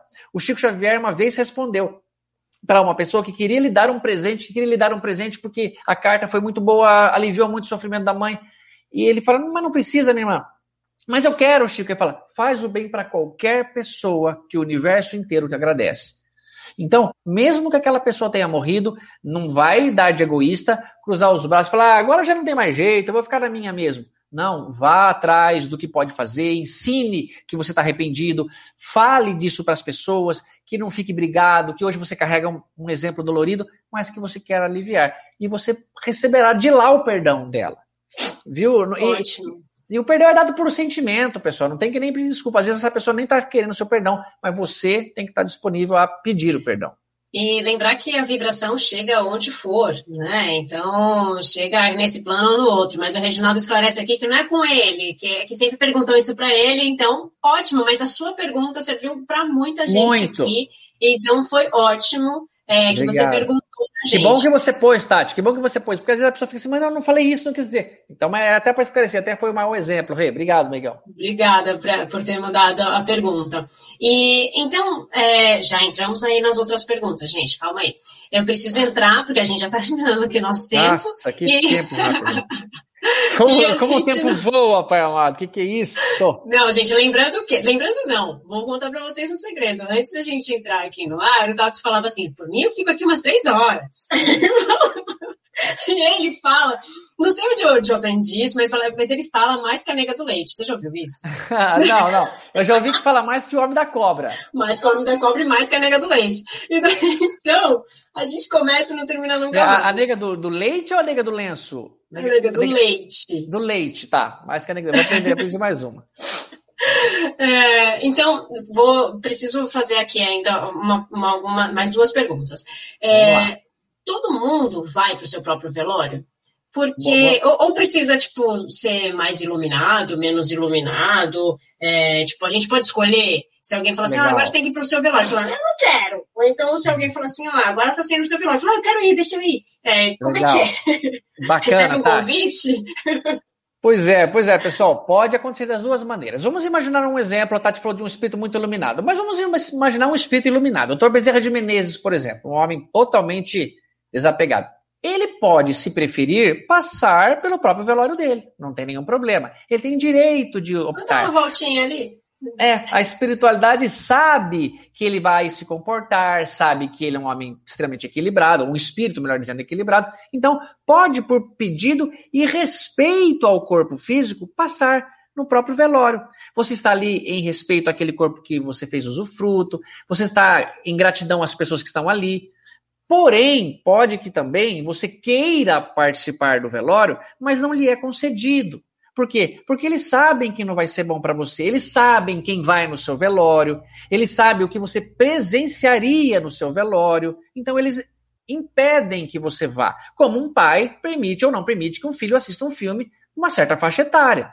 O meu filho não pode ver certos filmes, mas pode ver outros. Mas ele poderá um dia, poderá um dia. Mas o espírito elevado, se não quiser participar, ele tem. Não, também ele pode não participar.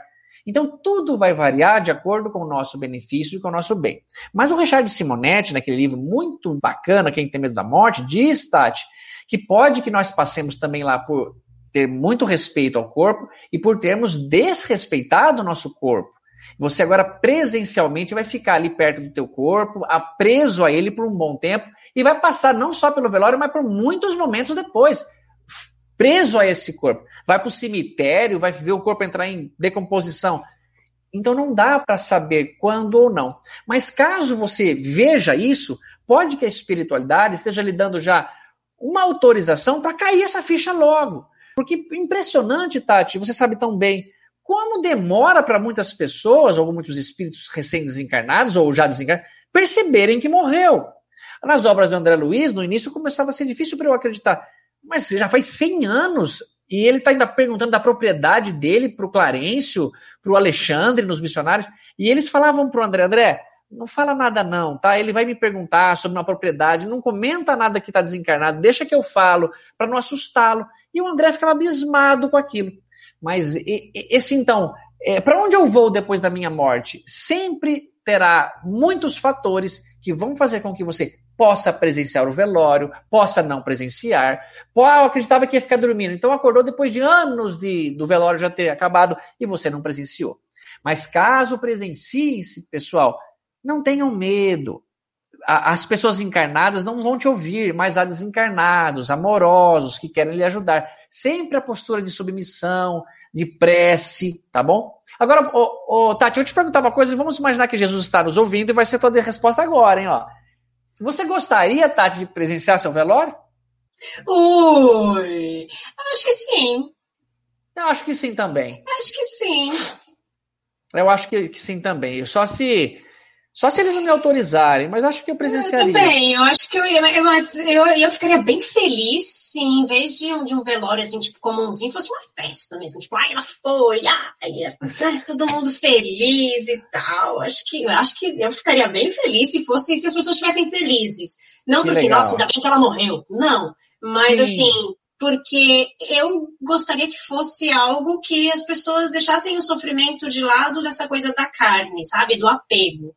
É, eu, eu, ficaria feliz mesmo, assim, de ver que, legal, que Tatinha. tipo, as pessoas estão ok, ai, nossa, fiquei triste, né, não era pra ela ter ido, mas ok, né, vamos lembrar das coisas boas, vamos lembrar frente. das besteiras que ela falou, das, né, das, da, das lives que ela fez e que ela deu vários foras, né, então, tipo, é, a gente pode pensar nas coisas boas. Eu acho pode que, né, vamos fazer uma festa. É, é, eu, eu, ficaria bem feliz, eu acho. Que legal, que legal. Eu tenho, eu tenho confiança nisso, Tatinho, o seu desprendimento. E o que a Tati falou, pessoal, é muito importante. Ela ficaria feliz nessa circunstância.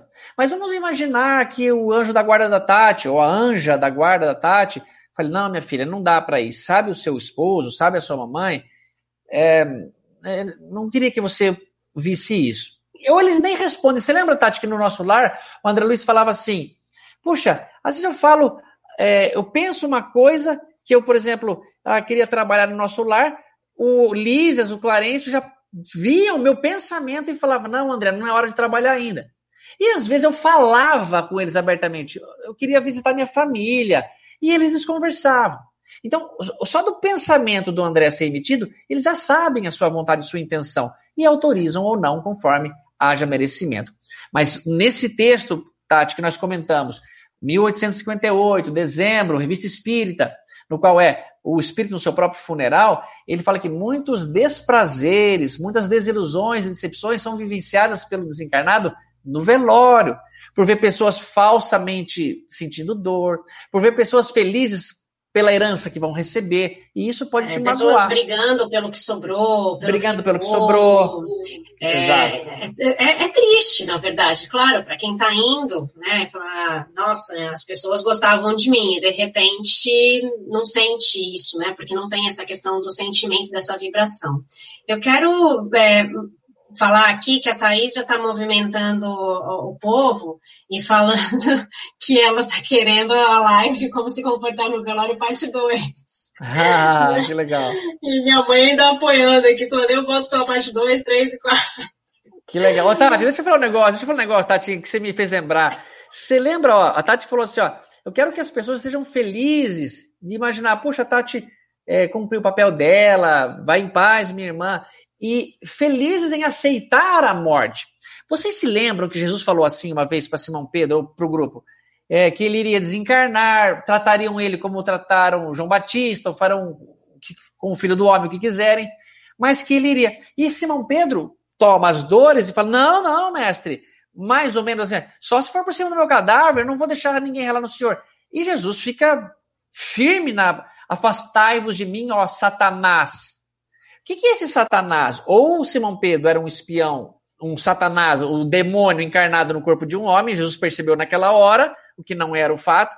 Ou o Satanás, que ele quer dizer aqui, significava o mesmo que diabolos, ou daimon, do demônio, que é opositor, adversário, contrário à ideia. Então, assim, Pedro, eu tô te falando que eu é que é preciso desencarnar aqui, que você está achando que é ruim. Afastai-vos de mim, ô opositor que porque quem te falou isso não foi meu pai, não, Simão Pedro, foram os homens. Então, pessoal, essa postura de ir contra a morte é uma postura de ir contra uma lei de Deus. É claro que vamos preservar nosso corpo, usar a medicina, os medicamentos, as vacinas para viver Sim. melhor e mais tempo. Mas chegou a hora, o processo é irreversível. Quando começou o desencarne, não tem mais o que ficar lutando contra isso. Tem que ter submissão e amor e confiança em Deus. É, e é, é, legal a gente falar sobre isso, porque agora tem outras perguntas aqui, e eu vou passar na frente de novo essa pergunta da Iris e da Loren, que acho que tem bastante a ver com o que a gente está falando aqui do velório. É, aí, é, a gente fala do velório, mas aí a gente tem a questão do enterro, que é tudo um, é, acho que é um combo, né? É, e daí elas perguntam sobre a cremação. Legal. É, nesse caso, o espírito acompanharia o processo, como seria, né? E também tem a questão de se ele sente alguma coisa, né, com a cremação. Isso muita gente pergunta, né, se ele sente, se tá sentindo, ai, não vou, não vou, não quero ser cremado porque eu não quero sentir queimando, né? Sem então, dúvida. como é que é isso, Tato? Bacana, Tatinha. Olha só, pessoal. A cremação é um processo da gente saber o que, que a gente vai fazer com o corpo que foi usado por um espírito que ficou nós temos que descascar esse abacaxi. Nós temos que organizar algum jeito de cuidar dos corpos que vão se decompor, que podem transmitir doenças. A cremação é um processo até bem higiênico e que evita muitas consequências desagradáveis pelo seu processo. Por exemplo, em São Paulo, a Tati é de São Paulo, lá tem a, na Vila Alpina um crematório, que até é muito interessante as informações que eu obtive de lá, mas que os cemitérios em São Paulo ocupam terrenos monstruosos, gigantescos, e chega um ponto que não dá, está ocupando muito espaço, vamos dizer assim. Então, a cremação é simplesmente um processo de desinfeccionar todo aquele corpo, todo o resíduo, né, o chorume que aquele corpos vão soltando e que muitas vezes caem em leitos de rio. Eu não, eu já procurei, Tati, essa matéria, eu, eu vou falar onde eu ouvi. Sabe o João Gordo da MTV? Aquele. Sei. Que eu vou... Ele estava falando uma vez, eu não sei onde era, eu não, não peguei na hora, que viu uma matéria de que algumas pessoas numa certa cidade estavam percebendo um gosto adocicado na água de abastecimento. Olha só o que que era. E Ai. procuravam, procuravam, quando foi ver era o chorume dos corpos que caiu e caiu no leito e que estava indo para as redes de abastecimento de água daquela. E era um gosto adocicado. Eu falei, mas que gosto será que deve ser, né? Então, em linguagem tatianística, é, é, o, é o gosto do morto, é isso? É, o gosto do morto. foi boa, mulher, foi boa. Então, a cremação, a outra pergunta, Nath, é nesse sentido. É, pode que o espírito sinta alguma coisa? Olha só, pessoal, depois que o espírito desencarnou, que ele já está ali naquele processo irreversível, o corpo físico não transmite mais a ele sensações. Assim, e está explicando no livro dos Espíritos, o Richard reforça esse pensamento. Tanto que alguns espíritos, no livro do Dr. É, é, Raymond Moody Jr., A Vida Após a Vida, eles escrevem que muitos espíritos estavam se vendo no hospital, flutuando assim, encostado no teto, presos por um cordão, como se eles fossem um papagaio, uma pipa, e a linha era esse cordão preso ao corpo, e que eles, Tati, viam as pessoas tentando reanimar, dando injeção, choque, e ele nada sentia. Então, a cremação não vai causar transtornos de queimadura no espírito, porque senão ele passaria por qualquer outros transtornos, como a decomposição, como a morte, tudo aquilo que ele está ali preso.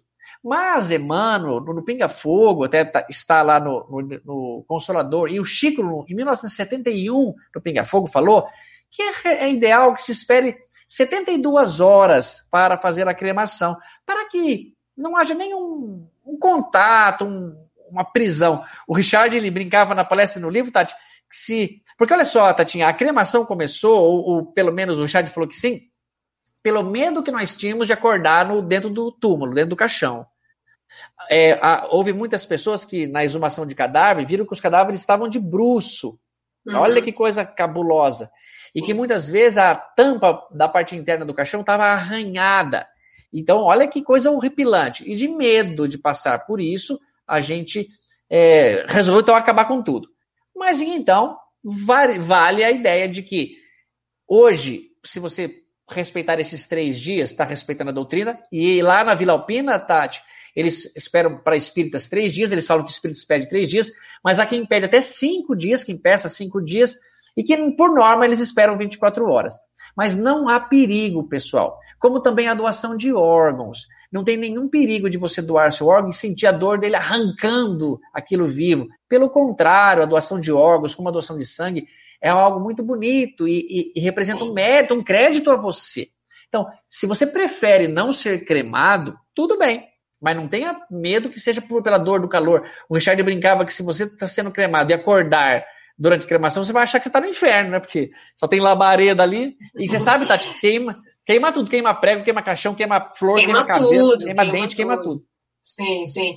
É, uma coisa que você falou e tem uma curiosidade aqui para colocar é que antigamente as pessoas tinham aquela questão da catalepsia, né? E daí a, a, a, as pessoas eram enterradas, mas elas estavam vivas, né? Então acontecia isso, né? Das pessoas depois verem, abrir o caixão e ver que estava arranhado e tudo mais. Nossa. E então teve uma época em que eles faziam um furo no caixão e deixavam a mão do morto para fora. Não sei se você sabe disso. Nossa, isso Tati, não, sabia, numa, numa, pesquisadora e deixavam a mão do morto para fora e deixavam tipo um sininho perto dessa mão ah. e, e deixavam uma pessoa do lado é, acordada 24 horas ali do lado do túmulo.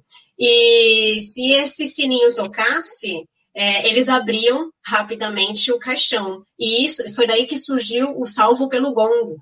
Porque ah. a, a, expressão salvo pelo gongo, porque a pessoa era salva por causa desse, desse sininho, desse gongo, né? Que legal, Tati, que legal essa informação. Não, curiosidades. Que legal. Olha é. só, Tati, eu, eu fiquei sabendo que nos Estados Unidos você sabe que vocês já viram em filme, né? O cemitério lá parece que é tudo umas gavetas, assim, eles são colocados numa parede, pelo menos alguns deles. Aqui também que, é assim. Aqui também, em Barcelona. Uhum. E eles colocavam alguns sensores, Tati, nos braços e nas pernas do desencarnado, para que qualquer movimentação rapidamente se abrisse e tirasse.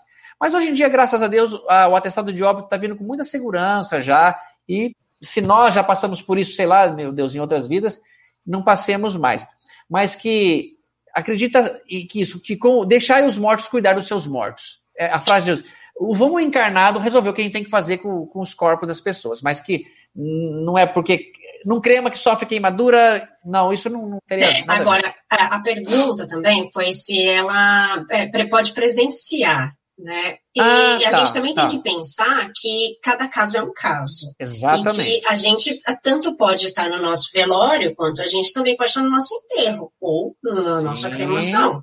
E cada caso é um caso, né? Sem dúvida. Ô, Tati, bem colocado. Imagina, então, pessoal, que você teve lá o seu momento de velório, presenciou e você vai presenciar agora a cremação. Nenhum problema para o espírito encarnado. O que, que tem? Não vai ele entrar no forno? É a roupa que ele usou, põe lá. Se ele quiser cultuar ali o momento, fazer oração ali junto, ainda estar, tudo bem. Não tem problema. Não se transmite mais sensações, tá bom, pessoal? Pode perceber que isso é uma coisa bem verídica. Então pode presenciar se quiser, mas geralmente ele vai presenciar mais quando você for jogar as cinzas em algum lugar, ou quando você guardar as cinzas na sua casa, se você for fazer isso, para depois é, ele se libertar ou fazer o que quiser. Agora, tá, você sabia que talvez se eu for cremado, pode ser uma boa oportunidade, eu vou jogar as minhas cinzas ali na praia da, das Pitangueiras, no Guarujá, que é onde foi jogado meu umbigo, meu e do meu irmão. Sabe aquele negócio de. Então, o símbolo. É, o símbolo do nascimento e o símbolo do desencarne. Mas na verdade eu não vou estar ali, viu, pessoal? Nós vamos estar muito, muito longe já dali, se Deus quiser. Ai, que legal. É, bom, vou passar para algumas perguntas aqui, né? A, prim a primeira pergunta que eu não coloquei foi a do Damião. É, e ele fala, ah, fala, pro, fala sobre o céu e o inferno. Quando a gente desencarnar, vai para o céu, é, vai para o inferno, como é que é isso? Que legal, que legal. Boa pergunta, Damião. Também é o seguinte, eu sei que você faz essa pergunta e já sabe até as respostas, amigão, porque você é um cara muito estudioso. Mas para quem é, tem essa questão, pessoal, não existe um lugar geográfico chamado inferno, tá bom? E o inferno é a nossa condição espiritual. Isso para mim ilustra muito uma história do Chico que contou para a mãe dele que o padre havia xingado ou mandado o Chico Xavier ir para o inferno na tribuna católica, ali no púlpito, no altar. E ele ficou tão dolorido com aquilo, porque era tão ofensivo mandar alguém para o inferno, ele falou, mas o padre não fez nada, né? E ele contou então para a mãe dele. E a mãe dele falou: O que, que foi, Chico? Que você está triste? O que, que houve? E, ele, e ela, ele fala: ah, Mamãe, só acredito que o padre me mandou para o inferno, lá do altar da Igreja Católica. Ela falou: Estou sabendo, Chico, mas o que, que tem isso? Ele mandou você para o inferno, mas não vai, não. Fica aqui na terra mesmo. Olha que legal. Por que não vai? Porque o Chico estava entrando no inferno astral de acreditar, meu Deus, como o padre fala, Chico, não vai para o inferno, não, fica aqui quietinho na terra mesmo. Então, a pergunta da minha é muito valiosa. Não existe inferno, pessoal. Não existe ninguém que se oponha à força de Deus. Nada pode se comparar ou se opor ao amor e à força, à justiça de Deus. Então, todos os meus pensamentos, até que tiraram-me da Igreja Católica e trouxeram para a doutrina espírita, baseava-se muito nessa questão, que haveria um lugar de sofrimento eterno. É contraditório a, a, a Deus ser onipotente, onisciente, onipresente, de extremo amor. Porque ele teria que ter alguma potência para reverter essa situação. E tem, através da reencarnação.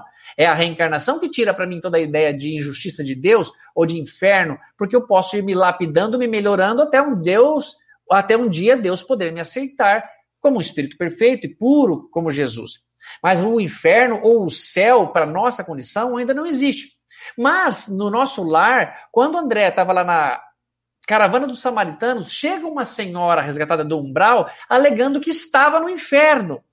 Porque ela não compreendia que aquilo não era. Ela ai meu Deus, é, graças a Deus, aquelas terríveis criaturas infernais, eu, eu estava no purgatório.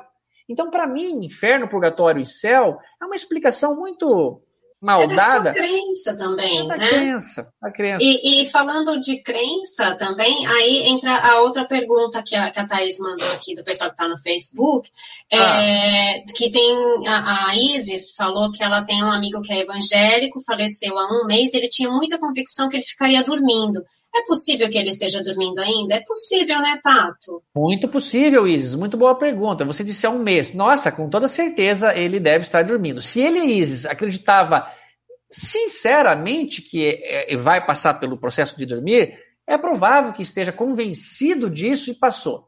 Mas muitos não passam. Muitos não passam porque na vez não tinha assim uma convicção. Da boca para fora, pessoal, não conta quase nada, mas do fundo do coração para dentro, Aí que vai contar. Então pode sim. E o que você pode fazer por ele, Isis? Oração, é, falar para ele que ele vai poder descansar, mas que agora Jesus está querendo que ele acorde para ir, para não ficar perdendo muito tempo. Ficar um ano dormindo, dez anos dormindo, não ajudou em nada no processo evolutivo dele. E ele, às vezes, agora que vai ter que resgatar tudo que passou, começando 10, 20 anos depois. Mas pode sim, Isis. E se ele acreditava nisso de coração, é provável que esteja passando por isso. É, eu vou colocar aqui também uma, uma, pergunta do Daniel, que ele fala que ele esteve num velório de um familiar e sentiu o cheiro do corpo em decomposição. Não sei explicar, mas senti a minha alma querer fugir de dentro de mim. Gostaria de entender isso, assim, deu, ele sentiu meio que um desespero ali, né, de okay. sentir um cheiro diferente, alguma coisa beleza, assim. Beleza, beleza. Ó, Dani, olha só, que boa pergunta, amigão. É o seguinte, se você tem mediunidade, você percebe sensações dos espíritos, sentimentos dos espíritos. Mas se você falar, mas eu falei isso porque foi justamente uma única vez, eu nunca presenciei nada, nem vulto, nem me concentrando, e lá eu vi. Então eu perguntaria: outras pessoas encarnadas sentiram esse cheiro também? Será? Porque pode ser um cheiro de esgoto, um cheiro de morte de um animal, e que pessoas ali sentiram. Então, se foi estimulado as nossas papilas olfativas, então não tem nada de mediunidade. Você percebeu um cheiro da vida material. Mas se você pre presenciou, por exemplo, um, um cheiro espiritual, como muitos médios falam, eu sinto um cheiro tão horrível, ou eu sinto um cheiro agradável quando chega essa pessoa, e for um cheiro espiritual, é uma percepção mediúnica. E a mediunidade, Dani, ela, ela tem várias é, ramificações, várias vertentes. Tem a mediunidade auditiva, de psicografia, de psicofonia, de vidência. Então pode que você tenha presenciado uma visão mediúnica, um cheiro mediúnico, que só você está ali como médium percebeu, e que mesmo que tivesse um outro médium, às vezes ele não percebe porque não é a mesma frequência que você está, às vezes os dois percebem, às vezes não, mas pode que você tenha percebido um cheiro de morte, um cheiro de decomposição. Ai, mas será que não era o meu amigo que estava. Não dá para afirmar. Kardec pede muito cuidado com as deduções que nós vamos ter de pequenos flashes um cheiro de coisa estragada no velório pode não representar nada do que eu estou pensando, mas pode ser assim, puxa, eu acho que esse irmão deve estar tá num lugar meio ruim e eu vou ajudá-lo como eu puder. Então pode ser percepção mediúnica, e aí você ajuda de qualquer modo, ou percepção física, que não tem nada a ver com mediunidade, nem teria por que responder essa explicação, tá bom? Mas se você tem mediunidade, desenvolva, vá atrás disso. Ninguém tem mediunidade para para ficar parado, viu, Dani? Tem que trabalhar em nome de Jesus. Estamos trabalhando, né, Dani?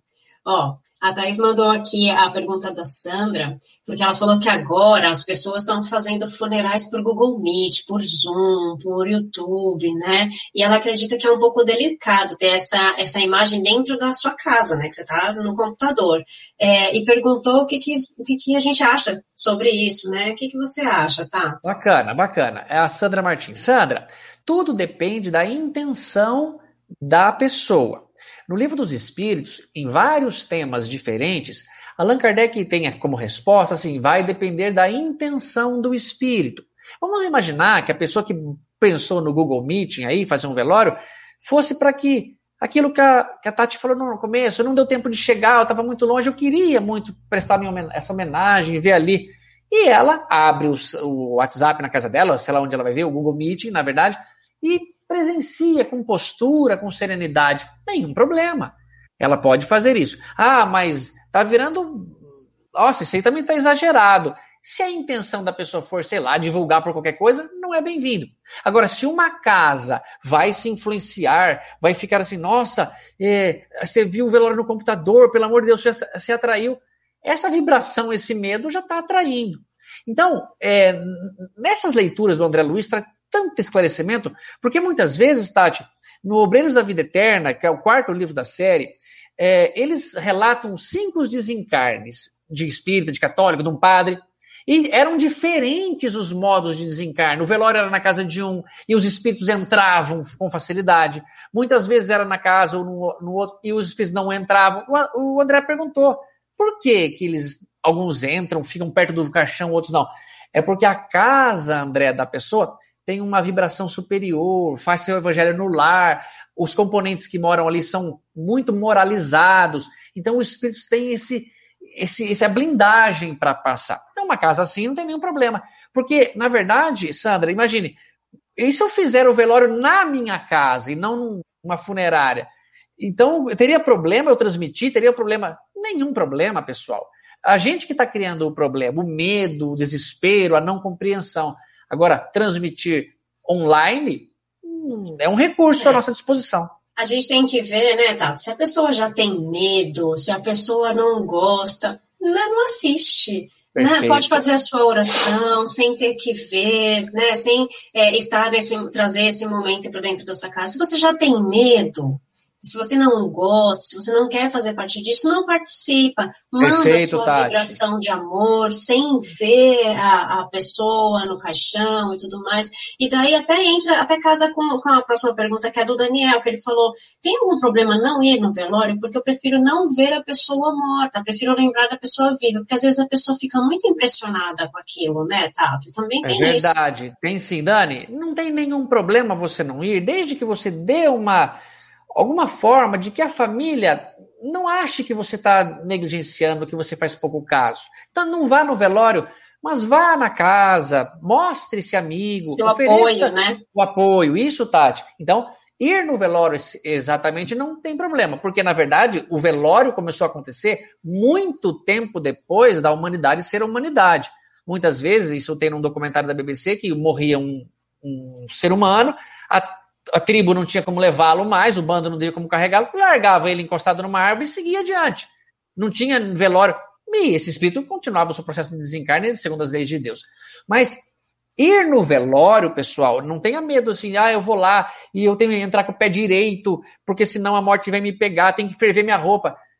Bobagem, pessoal. A morte não acontece assim, não. E, e eu e a Tati estamos aqui falando sobre a morte em outras Será que Deus está achando que eu e a Tati queremos morrer?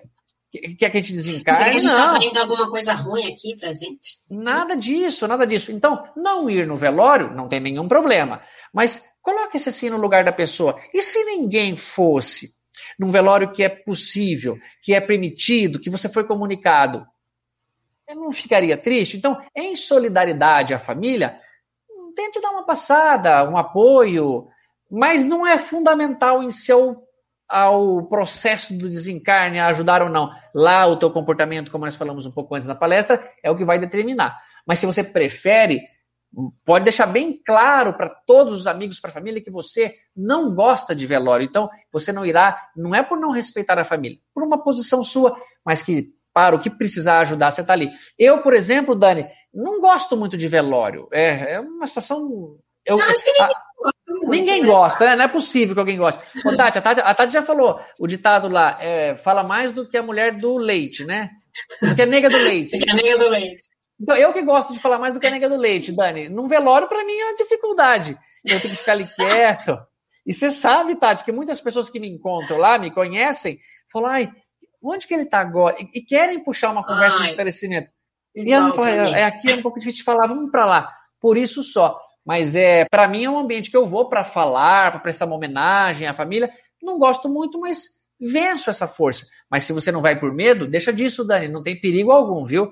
Ir no cemitério, mesma coisa. E, Tatinha, só para falar de uma coisa do cemitério, pessoal, as pessoas que morreram, nossos pais, mães, avós, quando chegar o aniversário deles, quando chegar uma data de comemoração, não, não vai lá no, cemitério. Cemitério, Tati. Isso que você adiantou. Eles não estão lá, meu Deus. E, e ao pensar neles, você os atrai. Para conversar lá no cemitério, meu. Ô, Tati, e o Dani falou um negócio que eu achei muito bonito, muito valioso. Porque eu não tenho quase, Tati, crucifixo em casa. Eu não tenho. A única obra que Jesus está crucificado, por isso disse quase, é a obra do Salvador Dali, que é ele aqui crucificado. Porque imagina assim, Tati, que eu falo, Tati, você tem um irmão? Ah, eu tive um irmão, ele desencarnou já. Ah, Você tem uma foto dele aí? Tenho, deixa eu te mostrar. E a Tati bateu a foto dele no caixão. você, não, você não tem uma foto dele dando uma palestra? Vivo! Vivo! Nessa hora, lembrar disso, então eu não gosto da imagem de Jesus ali crucificado. Mas só por isso. Ah, eu não quero ter essa imagem na cabeça. Não precisa ter, Dani. Vê ali a imagem, faz solidariedade, mas é só o corpo dela. Lembra dela e não fica realimentando essa visão. Está tudo bem. Mas é tudo postura e tudo comportamento. É, é tudo da nossa cabeça também, né, gente? É, vou colocar dois comentários aqui da Simone que eu achei bem bacanas, que ela falou, o James Brown ficou quase dois meses para ser enterrado por causa de briga pela herança. Olha só, né, Nossa, né, Simone, que eu não sabia dessa história. E o James Brown, Simone, confirma para mim, ou até mesmo a Tati, é aquele que fala, I feel good, é esse aí, né? Eu acho que sim. Eu acho que é o James Brown. Like Sugar and Spice. Essa música é boa demais. Então, ela... ela vai continuar. É, não, vamos. vamos, vamos não, só, só, coitado dele, foi com certeza perturbador. Só se foi. ele fosse um espírito bem elevado, mas isso, essa briga depois é um problemão. Mas continue. É, e, e, tanta gente. Ah, a Simone confirmou que é ele sim. sim. Ela colocou é.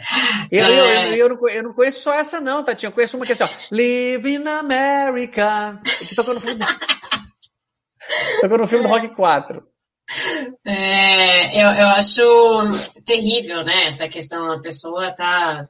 Acabou de morrer, as pessoas estão ali falando de herança e infelizmente, estou é, vivendo isso com, com, uma amiga minha que também está passando por essa mesma situação, assim. Mas, infelizmente, é a realidade para muita gente, né? É verdade. Briga e tudo mais.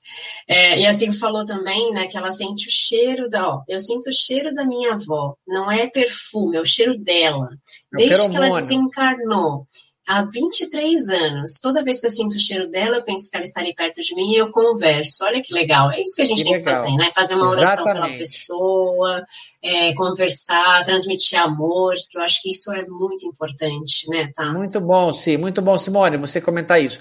Esse cheiro, sim, se é você que sente, e provavelmente seja só, só você particular, não necessariamente que ela tenha que vir ali e, e, e o cheiro dela que sai porque ela está ali. É um pouquinho mais é, sofisticado do que a gente imagina. Mas é uma maneira, às vezes, até dela estimular você para lembrar dela. Ela começa a pensar em você e isso aguça. Porque muitas vezes, se vê se não acontece. Quando você escuta uma música, não vem um flashback de cheiros, de sensações. Quando você vê uma foto, lembra uma cidade. Então, tudo isso está no nosso inconsciente e pode que a gente, ao lembrar dela, pelo menos na noite que você sonhou inconscientemente, você perceba esse cheiro que era marcante para você, que não é perfume, como você falou, é o cheiro da vovó, é, a, é, a, é o feromônio dela. Ele, ela, isso manifesta em você e você perceba que viu. Porque muitas vezes, se, e não quero falar se isso é ilusão ou não, mas o, o nosso cérebro nos prega peças. Você Sim. consegue até colocar, por exemplo, assim, se eu começar a falar para você, Tati, assim, Tati, é, aquele dia que a gente, a gente bateu boca, você desculpa, nós não batemos boca. Foi sim, teve um dia. Eu, é capaz de eu convencê-la que teve uma discussão e ela coloca isso como uma memória falsa, mas que para ela viveu. Isso é, é, teste de psicologia e foi várias sim. vezes já aceito. Então, cuidado, mas pode ser ela? Pode, e o que está fazendo é o certo. Lembrou, viu, lembra da vovó, cheiro, lembra das músicas, das histórias? Oração para ela, conversa e pede para encontrar com ela ao dormir. Isso é permitido, isso é possível. É, isso é, isso é o mais gostoso, né? Você fazer uma oração, transmitir amor, gratidão, né? Honrar e respeitar a família, os nossos ancestrais. Eu acho tão, tão bacana, né? Tão bonito, Tati, tão lindo. É, a, a Thaís mandou uma outra pergunta aqui, da Doris, da Doris Holtz, que ela pergunta, olha, a pergunta que sempre fazem pra gente, que, que é médium, né? Muito boa. Ah, um médium no velório pode ver a presença do desencarnado ali? Aí, Doris, tá? obrigado por essa pergunta. É tão bom ter essa oportunidade para responder. Doris, é, para ver teria que ser médium, tá bom? Vamos com quem não tem a mediunidade ostensiva não poderá ver, está blindado. Mas o médium todas as vezes vê, nem todas, Doris. Ele precisa estar sintonizado, concentrado para enxergar. A mediunidade varia em graus é, muito diferentes. A do Chico Xavier, por exemplo, era muito aguçada. Ele tinha quase todos os tipos: vidência, psicografia, psicofonia, todas elas a audiência eh, manifestava no Chico. Então, era provável que o Chico veria. Mas quem é médium já veria também? Nem sempre, mas pode ser que veja. Você, se você assistiu o Pinga Fogo, Doris, tem um momento que o Chico fala muitas vezes que o Emmanuel estava ali com ele. Ele fala, o Emmanuel está aqui. Quando ele até conta aquele episódio, Tati, engraçado do avião, que o Emmanuel chega, ele estava com medo. Uma, uma pessoa que estava o entrevistando falou: Chico, mas só você viu o Emmanuel? Ele não respondeu de primeira, continuou respondendo. Falou, mas só você que viu o Emmanuel no avião? Ele falou: sim, sim, somente eu. Como somente eu estou sendo capaz de vê-lo aqui agora. E aponta assim para o lado. E logo depois, Tati, chega uma pergunta de uma médium falando que por que, que ela, sendo médium, não consegue ver o Emmanuel. E o Chico dizendo que estava vendo. E o Chico, com toda bondade, toda, fala: minha irmã, depende muito da vibração, da, da autorização do próprio espírito ser visto. Então não é simplesmente ser médium ver de tudo. Tanto que nas reuniões mediúnicas, muitas vezes um médium vidente está vendo uma coisa e o outro vidente não está vendo. É vendo a frequência. Outra. Vendo outra, exatamente. E, e, aparentemente não tem a ver. Vocês se lembram que quando Jesus encontra com Paulo de Tarso, à entrada de Damasco, tinha outros dois homens a cavalo com Paulo, estavam em três, e somente Paulo viu Jesus. Ah, mas Jesus sabia que Paulo tinha mediunidade. Bom, eu não tenho essa afirmação. Porém, e se os outros tivessem também? Obrigatoriamente teriam visto quando não viram? Quando na verdade olhavam para o Paulo e falaram: Paulo está delirando, está falando sozinho. Na verdade, eu perguntei isso para o Richard, Tati, ele me respondeu assim: pode que, tendo todos mediunidade, Jesus se põe numa frequência que somente Paulo conseguiria ver. Mas e se o Paulo não tivesse uma mediunidade tão aguçada quanto um dos outros, que ele não quer que veja? Ele eleva a concentração, essa capacidade do Paulo, se mostra para ele e depois é, volta ao normal. Então, essa pergunta é muito boa. Pode ver, pode não ver. Uma vez, o Richard Simonetti, é, é que esse assunto está muito em cima da, da, da palestra do Richard do livro dele, Tati. Ele fala que contou uma história para ele, foi contado, e ele conta na palestra, de uma irmã que estava lembrando da irmã que havia desencarnado, era uma, uma caçula, ele estava lembrando da irmã mais velha, e ela vê a irmã se aproximando na casa. E ela fala: Meu Deus, acho que chamava Cotinha, uma coisa assim, é, Dorinha. Dorinha, vai embora, pelo amor de Deus, mulher, você me mata do coração, eu não quero ver você. E ela em si dizia não ter mediunidade. Mas o pensamento atraiu a irmã, a, a frequência ali que ela estava ali tanto querendo, talvez até a espiritualidade ajudou, deu uma forcinha para que ela pudesse ver, porque ela tinha merecimento, estava querendo muito, tal, alguma coisa assim. Então, nem sempre vê, mas sem mediunidade ostensiva, não ouve, não vê nada. Igual eu sempre falo, Tati, para mim, para a mediunidade é só uma porta trancada. Né? Não vejo nada, gostaria de ver, mas não vejo. Ouvi também, mas não, não ouço. Ah, é. Bom, é, mas você tem o dom da palavra de poder ah, auxiliar ah, nada, a gente né? aqui é, nos estudos, né? Então, é, você se expressa de uma forma que você conseguiu, é, com a sua mediunidade, ou seja, com a sua facilidade de aprender e tudo mais, passar tudo isso pra gente. E agora, okay. eu tenho uma pergunta, a pergunta que não quer calar, que vale um milhão de ah. dólares como é que a gente deve se comportar no nosso próprio velório, porque você não vai embora sem responder isso para a gente. Tá? Olha só, pessoal, que responsabilidade a minha para que quantas pessoas. Ah, tá, tem 94 pessoas assistindo com a gente aqui. Eu imagino que são 94 equipamentos ligados, e se tiver dois atrás de cada telefone, é o dobro disso. E se alguém aqui presenciar o próprio velório e lembrar disso, é o seguinte: como que você deve se comportar? Primeiro, Aceitação. Eu desencarnei. Não é um sonho. Eu estou tentando, como naquela matéria da revista Espírita, apalpar meu corpo, mas não apalpar aqui. Aqui você consegue. No caixão e não pego. É, você lembra daquele filme? É lançamento, Ghost, está em cartaz agora. lançamento. Nossa, lançamento. Uhum. Que ele tentava pegar na maçaneta assim, a maçaneta passava no vazio. Ele é, isso você pode ter percebido o que aconteceu e você está ali no seu velório. Não se preocupe. Fique ali que é o lugar que você se encontra, mais seguro, para fora dali está escuro.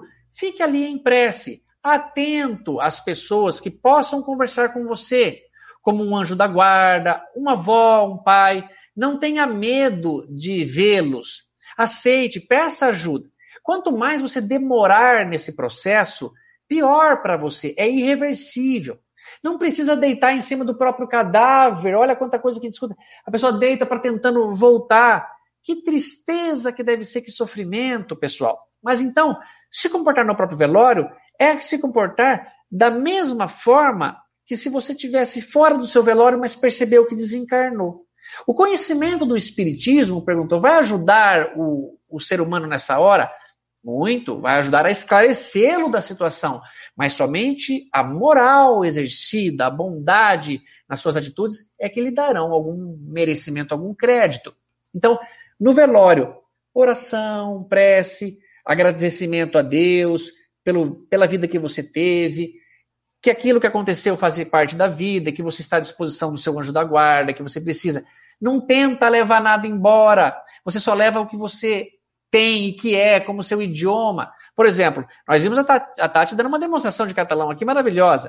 Mas vamos imaginar que eu falei assim, Tati, você não pode me emprestar o seu idioma, o seu catalão aí, porque eu, eu vou passear um pouco, eu queria falar palestra no idioma. E ela fala, cara, quero, te empresto, mas como é que a gente faz isso? É intransferível. Isso a Tati levará com ela. Agora, se eu falar, nossa, Tati, não sabia que era tão frio aqui. Você não tem uma jaqueta para me emprestar? Ela pode me emprestar, porque isso não é dela. Tudo que você vai levar com você é tudo aquilo que você adquiriu. E essa hora, desse momento, leva com você o que é seu. A tua paciência, a tua fé em Deus, a confiança, a prece, a postura de um filho querido. Mas esquece propriedade, esquece de outras coisas. O Chico Xavier, é, Tatinha, tem uma história, rapidinho conta, é linda, de um homem que ia sempre ao Centro Espírita Luiz Gonzaga e que prometia que se ele ganhasse na loteria, se os espíritos o ajudassem, ele daria uma boa parte ao Centro Espírita Luiz Gonzaga, lá em Pedro Leopoldo. E um dia ele ganha na loteria. E o Chico fala que depois desse dia ele desapareceu de Pedro Leopoldo, nunca mais foi no centro. E quando encontrava o Chico em Belo Horizonte, para onde ele se mudou, ele não, ele desviava a rua, não queria conversa. Depois de 14 anos, ele aparece em espírito no Centro Espírita Luiz Gonzaga.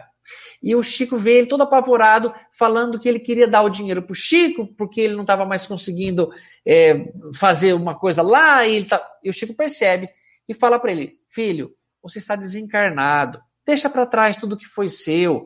Vá para o mundo espiritual com os teus familiares, com o amor de Jesus. Pague a Jesus as dívidas, deixa quieto assim no centro espírita. Mas ele só queria, Tati, pagar essa conta achando que foi por causa dessa macumba aí, que sei lá que alguém fez para ele, que ele não conseguia mais mexer no dinheiro dele quando ele estava desencarnado. E diz que essa entidade saiu chorando muito da presença ali dos mentores.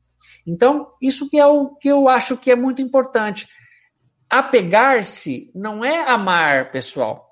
Amor não é apego. Se fosse amor sinônimo de apego, se amor trouxesse apego, Jesus seria o homem mais apegado da face da terra e não era, pelo contrário, mais desapegado, que foi o que mais amou. Apego nos prende, nos amarra. É como um passarinho querendo voar e tem uma, uma argola na, na perninha dele, está prendendo ele. E é o que Jesus falou: onde está o teu tesouro, lá está o teu coração. Por que, que eu não saio dali? Porque você não para de pensar nisso, você só quer saber disso. Então, comportamento no próprio velório é isso. Já que está presenciando, gratidão à mamãe, gratidão ao pai, aos irmãos, aos filhos, a todos aqueles que vieram lhe ajudar. Seja grato ao seu corpo e vai embora sem se preocupar que é reversível, que é possível, que você está sonhando. Para mim, então, esse seria o meu comportamento. E logo aguardar a ajuda. E o legal de tudo isso, né, Tato, é a gente pensar que a gente já pode fazer essa preparação antes de tudo isso. A gente já pode começar a desapegar das nossas coisas, a desapegar das situações, a desapegar do passado, não só do, das pessoas ou dos bens materiais, mas também das situações, porque às vezes a gente teve uma briga e a gente fica naquela briga aquela briga, aquela briga, aquela briga.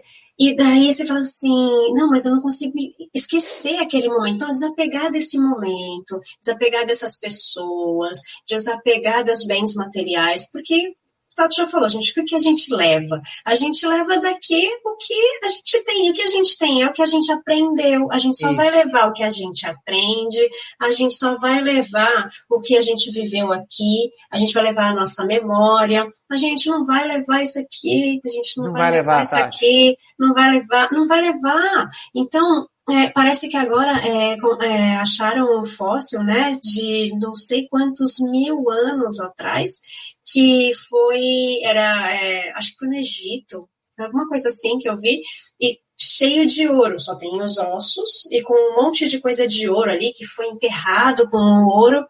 Para quem ficou esse ouro? Para quem achou agora, né? Porque ele não levou, ele não levou. Não adianta nem ser enterrado com tudo isso, gente, porque a gente não vai levar. A gente é não vai levar a casa, não vai levar o carro, não vai levar o ouro, não vai levar nem não. a lata. Isso aqui é de lata. Ó, a gente não vai levar nem a lata, ah. não vai levar nada. Então, é, a gente tem que começar já esse processo de desapego já, a gente começar esse processo de amor já, porque daí a gente, quando a gente estiver naquele momento em que as pessoas estão lá rindo, falando uma coisa que não tem nada a ver, a gente não vai nem sentir ah, essa diferença, falar, ah, deixa ele falar. É, a é gente é vai sentir as coisas boas, vai sentir a gratidão pelos pais, pela família, pelos amigos, pelas coisas que passou, por todas as dificuldades que conseguiu contornar, por todas as Isso. coisas que viveu. Então, isso é importante a gente começar já é verdade, né, Tati? Tatinha, é verdade, Tati. Muito bem colocado. Ô, Tati, lembra, vamos lembrar sempre, pessoal, de uma frase de Jesus, talvez seja a última frase que ele falou quando estava na cruz. Pai, em tuas mãos entrega o meu espírito. Ele entrega a única coisa que ele tinha e que ele era. Jesus não teve nada aqui na terra. Mesmo que ele fosse dono de todas as propriedades, que até poderia, pelo poder, não, não conseguiria levar o próprio Cristo. E não teve. Tanto que ele fala para Maria, mãe, eis aí teu filho, filho é tua mãe, João Evangelista, nem era irmão dele. A Maria vai morar em Éfeso com João, talvez ela não tivesse nenhuma propriedade para morar. Então, é isso mesmo que a Tati falou. Não, não se apegue a isso, não. Faça usufruto. Mas na hora que você perceber que chegou a hora, beleza, entrega para trás. Porque vai chegar um momento, Tati, que eu, Tati, você, todos aqui, vamos precisar nos despedir dos pais, dos filhos, da nossa casa, do nosso quarto, do nosso próprio corpo, porque teremos que morrer. Infelizmente vai chegar, ou felizmente esse momento.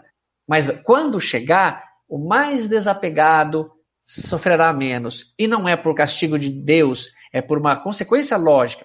Imagine que eu esteja lá em Barcelona ou que a Tati esteja aqui em Bauru. E, mas vamos supor eu em Barcelona, para eu sair como o pior aqui da história, que é o lógico. A assim, amanhã vai ter um passeio ciclista, ciclismo aqui, é, em Barcelona, uma, uma, trajetória super legal, anual que tem. Você não quer participar? Claro, Tati, você vai, vou. Mas eu tô sem bicicleta aqui. Ela fala, não, mas eu tenho uma bicicleta aqui, te empresto. Falo, Tati, mas eu nunca andei de bicicleta. Será que eu vou... Ué, mas como assim, você nunca andou de bicicleta? Não tem como você ir amanhã. Não dá tempo de você aprender a andar de bicicleta. Então não é assim, na hora eu me desapego. Não desapega, amigo. Não, não consegue. Ah, eu, eu, falo inglês ali. Não, consegue se você não praticou. A Tati disse muito bem. Vai treinando, pessoal. Não é treinar para morrer assim, ai, então hoje se vier, vou fazer assim. Não, treinando considerando esse, esse fato. E tem gente, Tati, que você não pode nem tocar no assunto, meu. Não pode falar Nossa, de morte. Não pode falar morte, de morte. Mas então é, é tudo isso vai desapegando, vai confiando que nós somos espíritos imortais e que nas mãos de Deus precisamos entregar nosso espírito.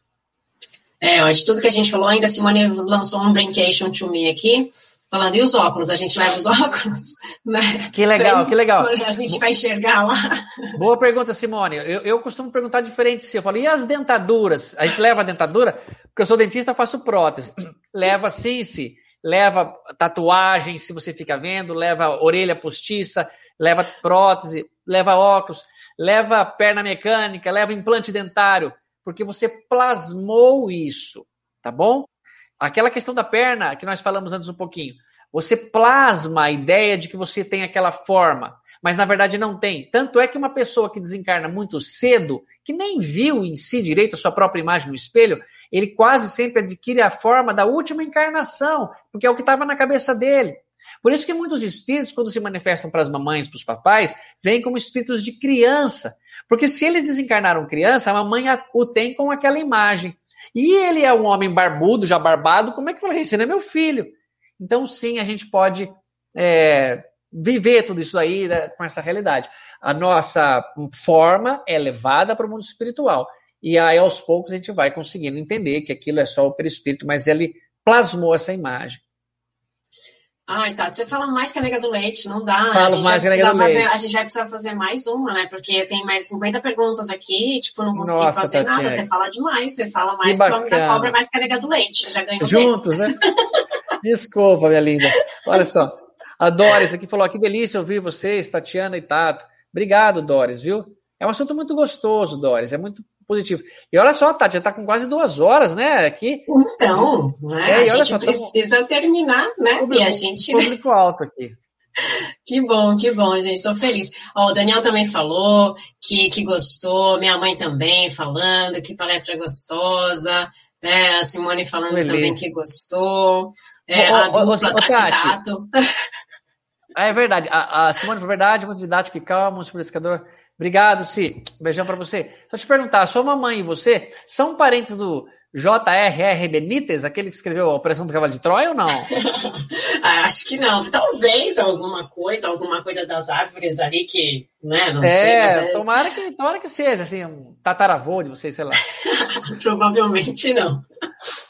Mas, Tato, gratidão por estar oh, aqui. Quero agradecer além de agradecer você, quero agradecer a Thaís, assim, muitíssimo, muitíssimo, muitíssimo. Tá, Gratidão, um beijo no seu coração. A gente vai continuar se falando.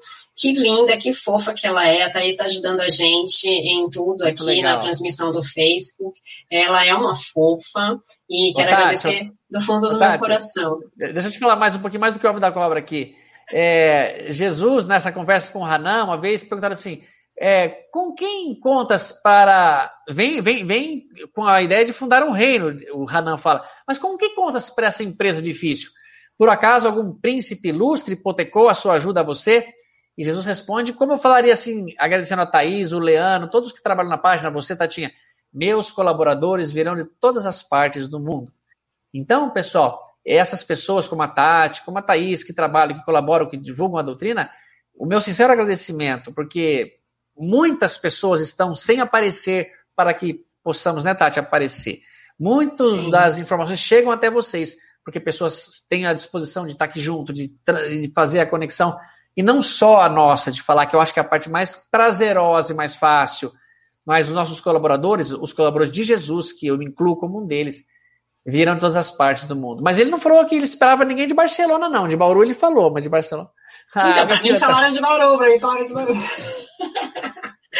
Ai, gente, Tato, gratidão, obrigada oh, por, obrigado. por tudo, por tudo mesmo, gratidão pelo seu carinho, por todo o ensinamento, por toda, é, todas as histórias aqui que você contou pra gente, por todo esclarecimento. Gratidão a todos que ficaram com a gente até aqui, que entraram depois, que entraram primeiro, que saíram, que vão assistir depois.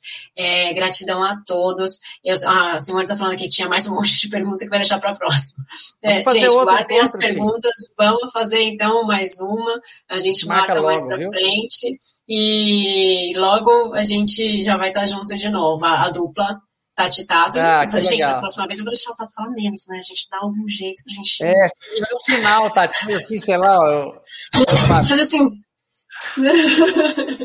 Tatinha, mas já que você é esse, esse carinho em pessoa, essa pessoa tão linda, deixa eu só então fazer as minhas considerações finais. Posso? Aqui, se não? você quiser, o canal já é seu, já, já. Obrigado, quiser, então. Pessoal, eu só queria é, comentar assim com vocês uma, uma poesia que eu acho muito bonita, que Augusto dos Anjos escreveu através de Chico Xavier, falando sobre a morte. Veja que interessante, o Chico escreveu mais de 300 poetas e cada um tinha o seu estilo. E o Augusto dos Anjos tinha um estilo muito mórbido, escatológico, densa a poesia mesmo, ele não poupava palavras para falar. E ele então aqui nesse poema lindíssimo, apesar de bem pesado, ele relata sobre a morte, sobre uma pessoa no leito de morte e a visão que ele vai descrever. Olha só que interessante, é, Tatinha. Ele diz assim: Ei-lo o doente que se desengana. A úlcera enorme baba uma gosma escura. É o esqueleto que se descostura ao bote da gangrena soberana. Linfa, sangue e suor em papa insana, na fusão miasmática sem cura, por sane e fel no ventre da amargura, cospem a podridão da casca humana. Última convulsão que desgoverna, e a morte chega brusca, horrenda, eterna. Corre na goela irta fino gume, e a alma ditosa nasce agora noutro nível, é um parto novo, e a vida imperecível desabrocha, qual lírio sobre o estrume. Augusto dos Anjos, pelas sagradas mãos de Chico, vejam só o que somos, pessoal. Somos lírio, somos flores perfumadas, somos as dádivas de Deus, as riquezas do universo. Eu não sei, Tati, por que Deus nos criou. Porque se ele já era perfeito e absoluto antes de nos criar, o que faltava para ele. Os filósofos pensaram isso. Se Deus é eterno e nós somos imortais, eu entendo que nós não temos fim, mas tivemos um começo. É a definição da palavra imortal. Mas a palavra eterno significa que não tem fim e não tem começo. Então, se eu começar a voltar no tempo, pessoal, voltar no tempo, voltar no tempo, Deus chegará a um ponto que não tinha nenhum espírito criado, nenhum dos seus filhos, e ele já existia. E se eu voltar para trás mais e mais, eu vou chegar numa eternidade para trás sem nossa participação. Por que será que Deus resolveu nos criar? É porque eu acho que ele amava tanto essa resposta dos filósofos gregos que o amor o impulsionou, o obrigou a dar a vida para experimentar a mesma alegria que ele sente em ser perfeito. Ele não pode criar a si mesmo, ou ele não poderia criar outro Deus, e nós não vamos chegar nunca a compararmos com Deus, senão haveria o politeísmo, uma hora ou outra começa a ter vários deuses. Mas sim, seremos sempre deuses com D minúsculos, Elohim, como dizia Jesus, e não El, Deus como Deus, nosso Pai com D maiúsculo. Mas se ele criou, não foi para nos fazer sofrer. Ele nos criou para uma escola da vida eterna, da vida imortal, e ela é a verdadeira pátria quando nós estivermos sem corpo físico. Morrer é só voltar para casa, não se preocupem. É como bater o sinal da escola e agora não precisa mais usar o uniforme dentro da sua casa. Você fica do jeito que você quiser. E um dia entenderemos que essa é uma passagem criativa, inteligentíssima para mostrar para a gente que devemos fazer usufruto da matéria, mas nos desapegar cada vez mais, para quando voltarmos para o mundo espiritual, a verdadeira pátria, dizermos do coração, lá do fundo e não da boca para fora, a frase, sentindo verdadeiramente o que Jesus sentiu: Pai, em tuas mãos entrego o meu espírito. Essa é a mensagem, é o que eu levo comigo, é o que eu conquistei comigo. E eu desejo, Tatinha, e finalizo, que todos nós aqui, a Tati, eu, vocês todos, ao desencarnarem, não demorem muito para encontrar o anjo da guarda e quando encontrar ele te fale uma coisa assim: parabéns, Tati, parabéns, Tato, vocês voltaram bem melhor, vocês voltaram melhores. E qual será o quesito da melhora? Será a minha moral, o meu esforço, aquilo que eu praticava errado e não pratico mais, aquilo que eu não praticava e passei a praticar. E aí sim morrer vai ficar facinho, facinho. Vai ser até muito interessante, muito gostoso. É muito mais difícil reencarnar do que desencarnar. Reencarnar é muito mais complexo e perturbador para o espírito do que desencarnar, porque aqui estamos presos. Mas um dia, um dia, um dia voaremos muito alto e espero chegarmos logo lá todos juntos. Ai, gratidão, gratidão por essa mensagem também, que foi linda demais. Gratidão. Gente, gratidão a todos vocês. É, aproveitem aí a tarde, final de tarde, aí a noite de vocês. É, Dani, você tá super tarde aí. Daniel tá na Grécia, então se aqui é meia-noite e meia, lá é uma e meia da manhã. Que é. legal, que legal, na Grécia, cara. É, tem, tinha alguém de Portugal aqui também. Será que não era tá linda? agradecendo a gente. Quem falou? Não, o Yuri. O Yuri estava aqui com a gente, de Portugal. Legal, é. Yuri. Então, gente, gratidão a todos vocês que ficaram. É, gratidão a todas as pessoas que estão assistindo depois. A Daniel falando de eu estar com sono. É, a gente Obrigado, se vê Dani. na sexta-feira no, na sessão Pipoca Espiritual com o Damião, falando do filme Beleza Oculta, que vale muito a pena a gente fazer essa reflexão espiritual desse filme, dessa história desse filme. É e, muito legal. E gratidão. É, é, é, com, é com o Will Smith, né, Tatinha? Will Smith. Sim, é, sim, sim. Foi um filme bem criticado na época, inclusive né? A gente comenta. Ô, Tati, você, vocês assistem o filme aí inteiro ou vocês já comentam? Não, a gente comenta, a gente é, fala para as pessoas, para elas assistirem o filme também, mas a gente comenta e fala uma visão espiritual de uma história. E às vezes Beleza. esse filme não tem nada de espiritual. E a gente vai fazendo uma análise espiritual, porque tudo que passa na nossa vida tem um porquê, Tato. Então a gente vai explicando dentro das histórias, porque com todas as histórias de todas as pessoas, a gente consegue aprender alguma coisa. Então, a gente mostra que em cada filme, a gente pode pegar o melhor do filme, uma visão espiritual do que a gente pode passar também. Todas as histórias têm algo que a gente precisa aprender dali, né? É verdade, Tati, é verdade. Nós, é, o coração humilde, como disse Jesus, um campo fértil, é um coração aprendiz, que ouve, aceita. Tem uma música do Charlie Brown Jr., que eles falam assim, o mano ali de trás pode ensinar você. Ou seja, você não estava dando nada e ele te ensinou num gesto de amor ao filho, de alguma coisa que foi crucial é no momento. E porque também a gente é, tem muitas pessoas que têm aquela crença de, ah, eu preciso sofrer para aprender. Não, a gente Sim, pode não. aprender com o exemplo que está na nossa frente. A gente pode aprender com o humano ali de trás, como você falou. A gente Exatamente. pode aprender com as pessoas, com as histórias que a gente escuta, né? Tantas histórias que você contou aqui pra gente. Ah, o Chico falou tal coisa, a Emmanuel falou tal coisa, o Kardec falava tal coisa. Então, a gente precisa aprender com as coisas que vêm de fora também, para a gente colocar aqui, ó, colocar aqui dentro. Então, cada sementinha que a gente planta, a gente consegue tirar alguma coisa de bom ali, porque a gente vai germinar o que a gente plantou. Então, tudo isso é positivo para todos nós. Então, a gente resolveu fazer esse, essa sessão pipoca falando de filmes. A gente vai falar de Ghost, você falou de Ghost, a gente vai falar de Ghost. A gente fala de, de vários filmes, que tem, alguns têm algumas coisas espirituais e a gente vai explicando, e algumas não tem nada. E é só 30 minutinhos, a gente faz, faz o programa de 30 minutinhos comentando sobre isso. A gente fala de desenho. Semana passada a gente falou do Bom Dinossauro, não sei se você já assistiu, mas é um ótimo filme. O Bom Dinossauro? É. Assisti, hoje assisti. Legal, legal pra É maravilhoso. Então, é, cada sexta-feira a gente fala de um filme diferente. Eu te convido para assistir também nessa sexta-feira. Então, Tati, é, é, sempre, é sempre você e o Damião, ou não? Sim, sim. Ah, se um dia você quiser, sei lá, permitir que eu participe, mas você lá, sabe lá, também. Olha lá, olha lá, olha lá. Tá bom, tá bom, gente, tá bom. Ah, não, não precisa. Então pergunta pro Damião, se ele deixar, eu tô dentro. Só que a gente vai fazer uma hora, tem que ser uma hora. Olha lá, porque não vai dar, né? Imagina o Tato, gente, falar mais come da cobra. Ela da cobra. gente, vamos lá. Precisamos dormir.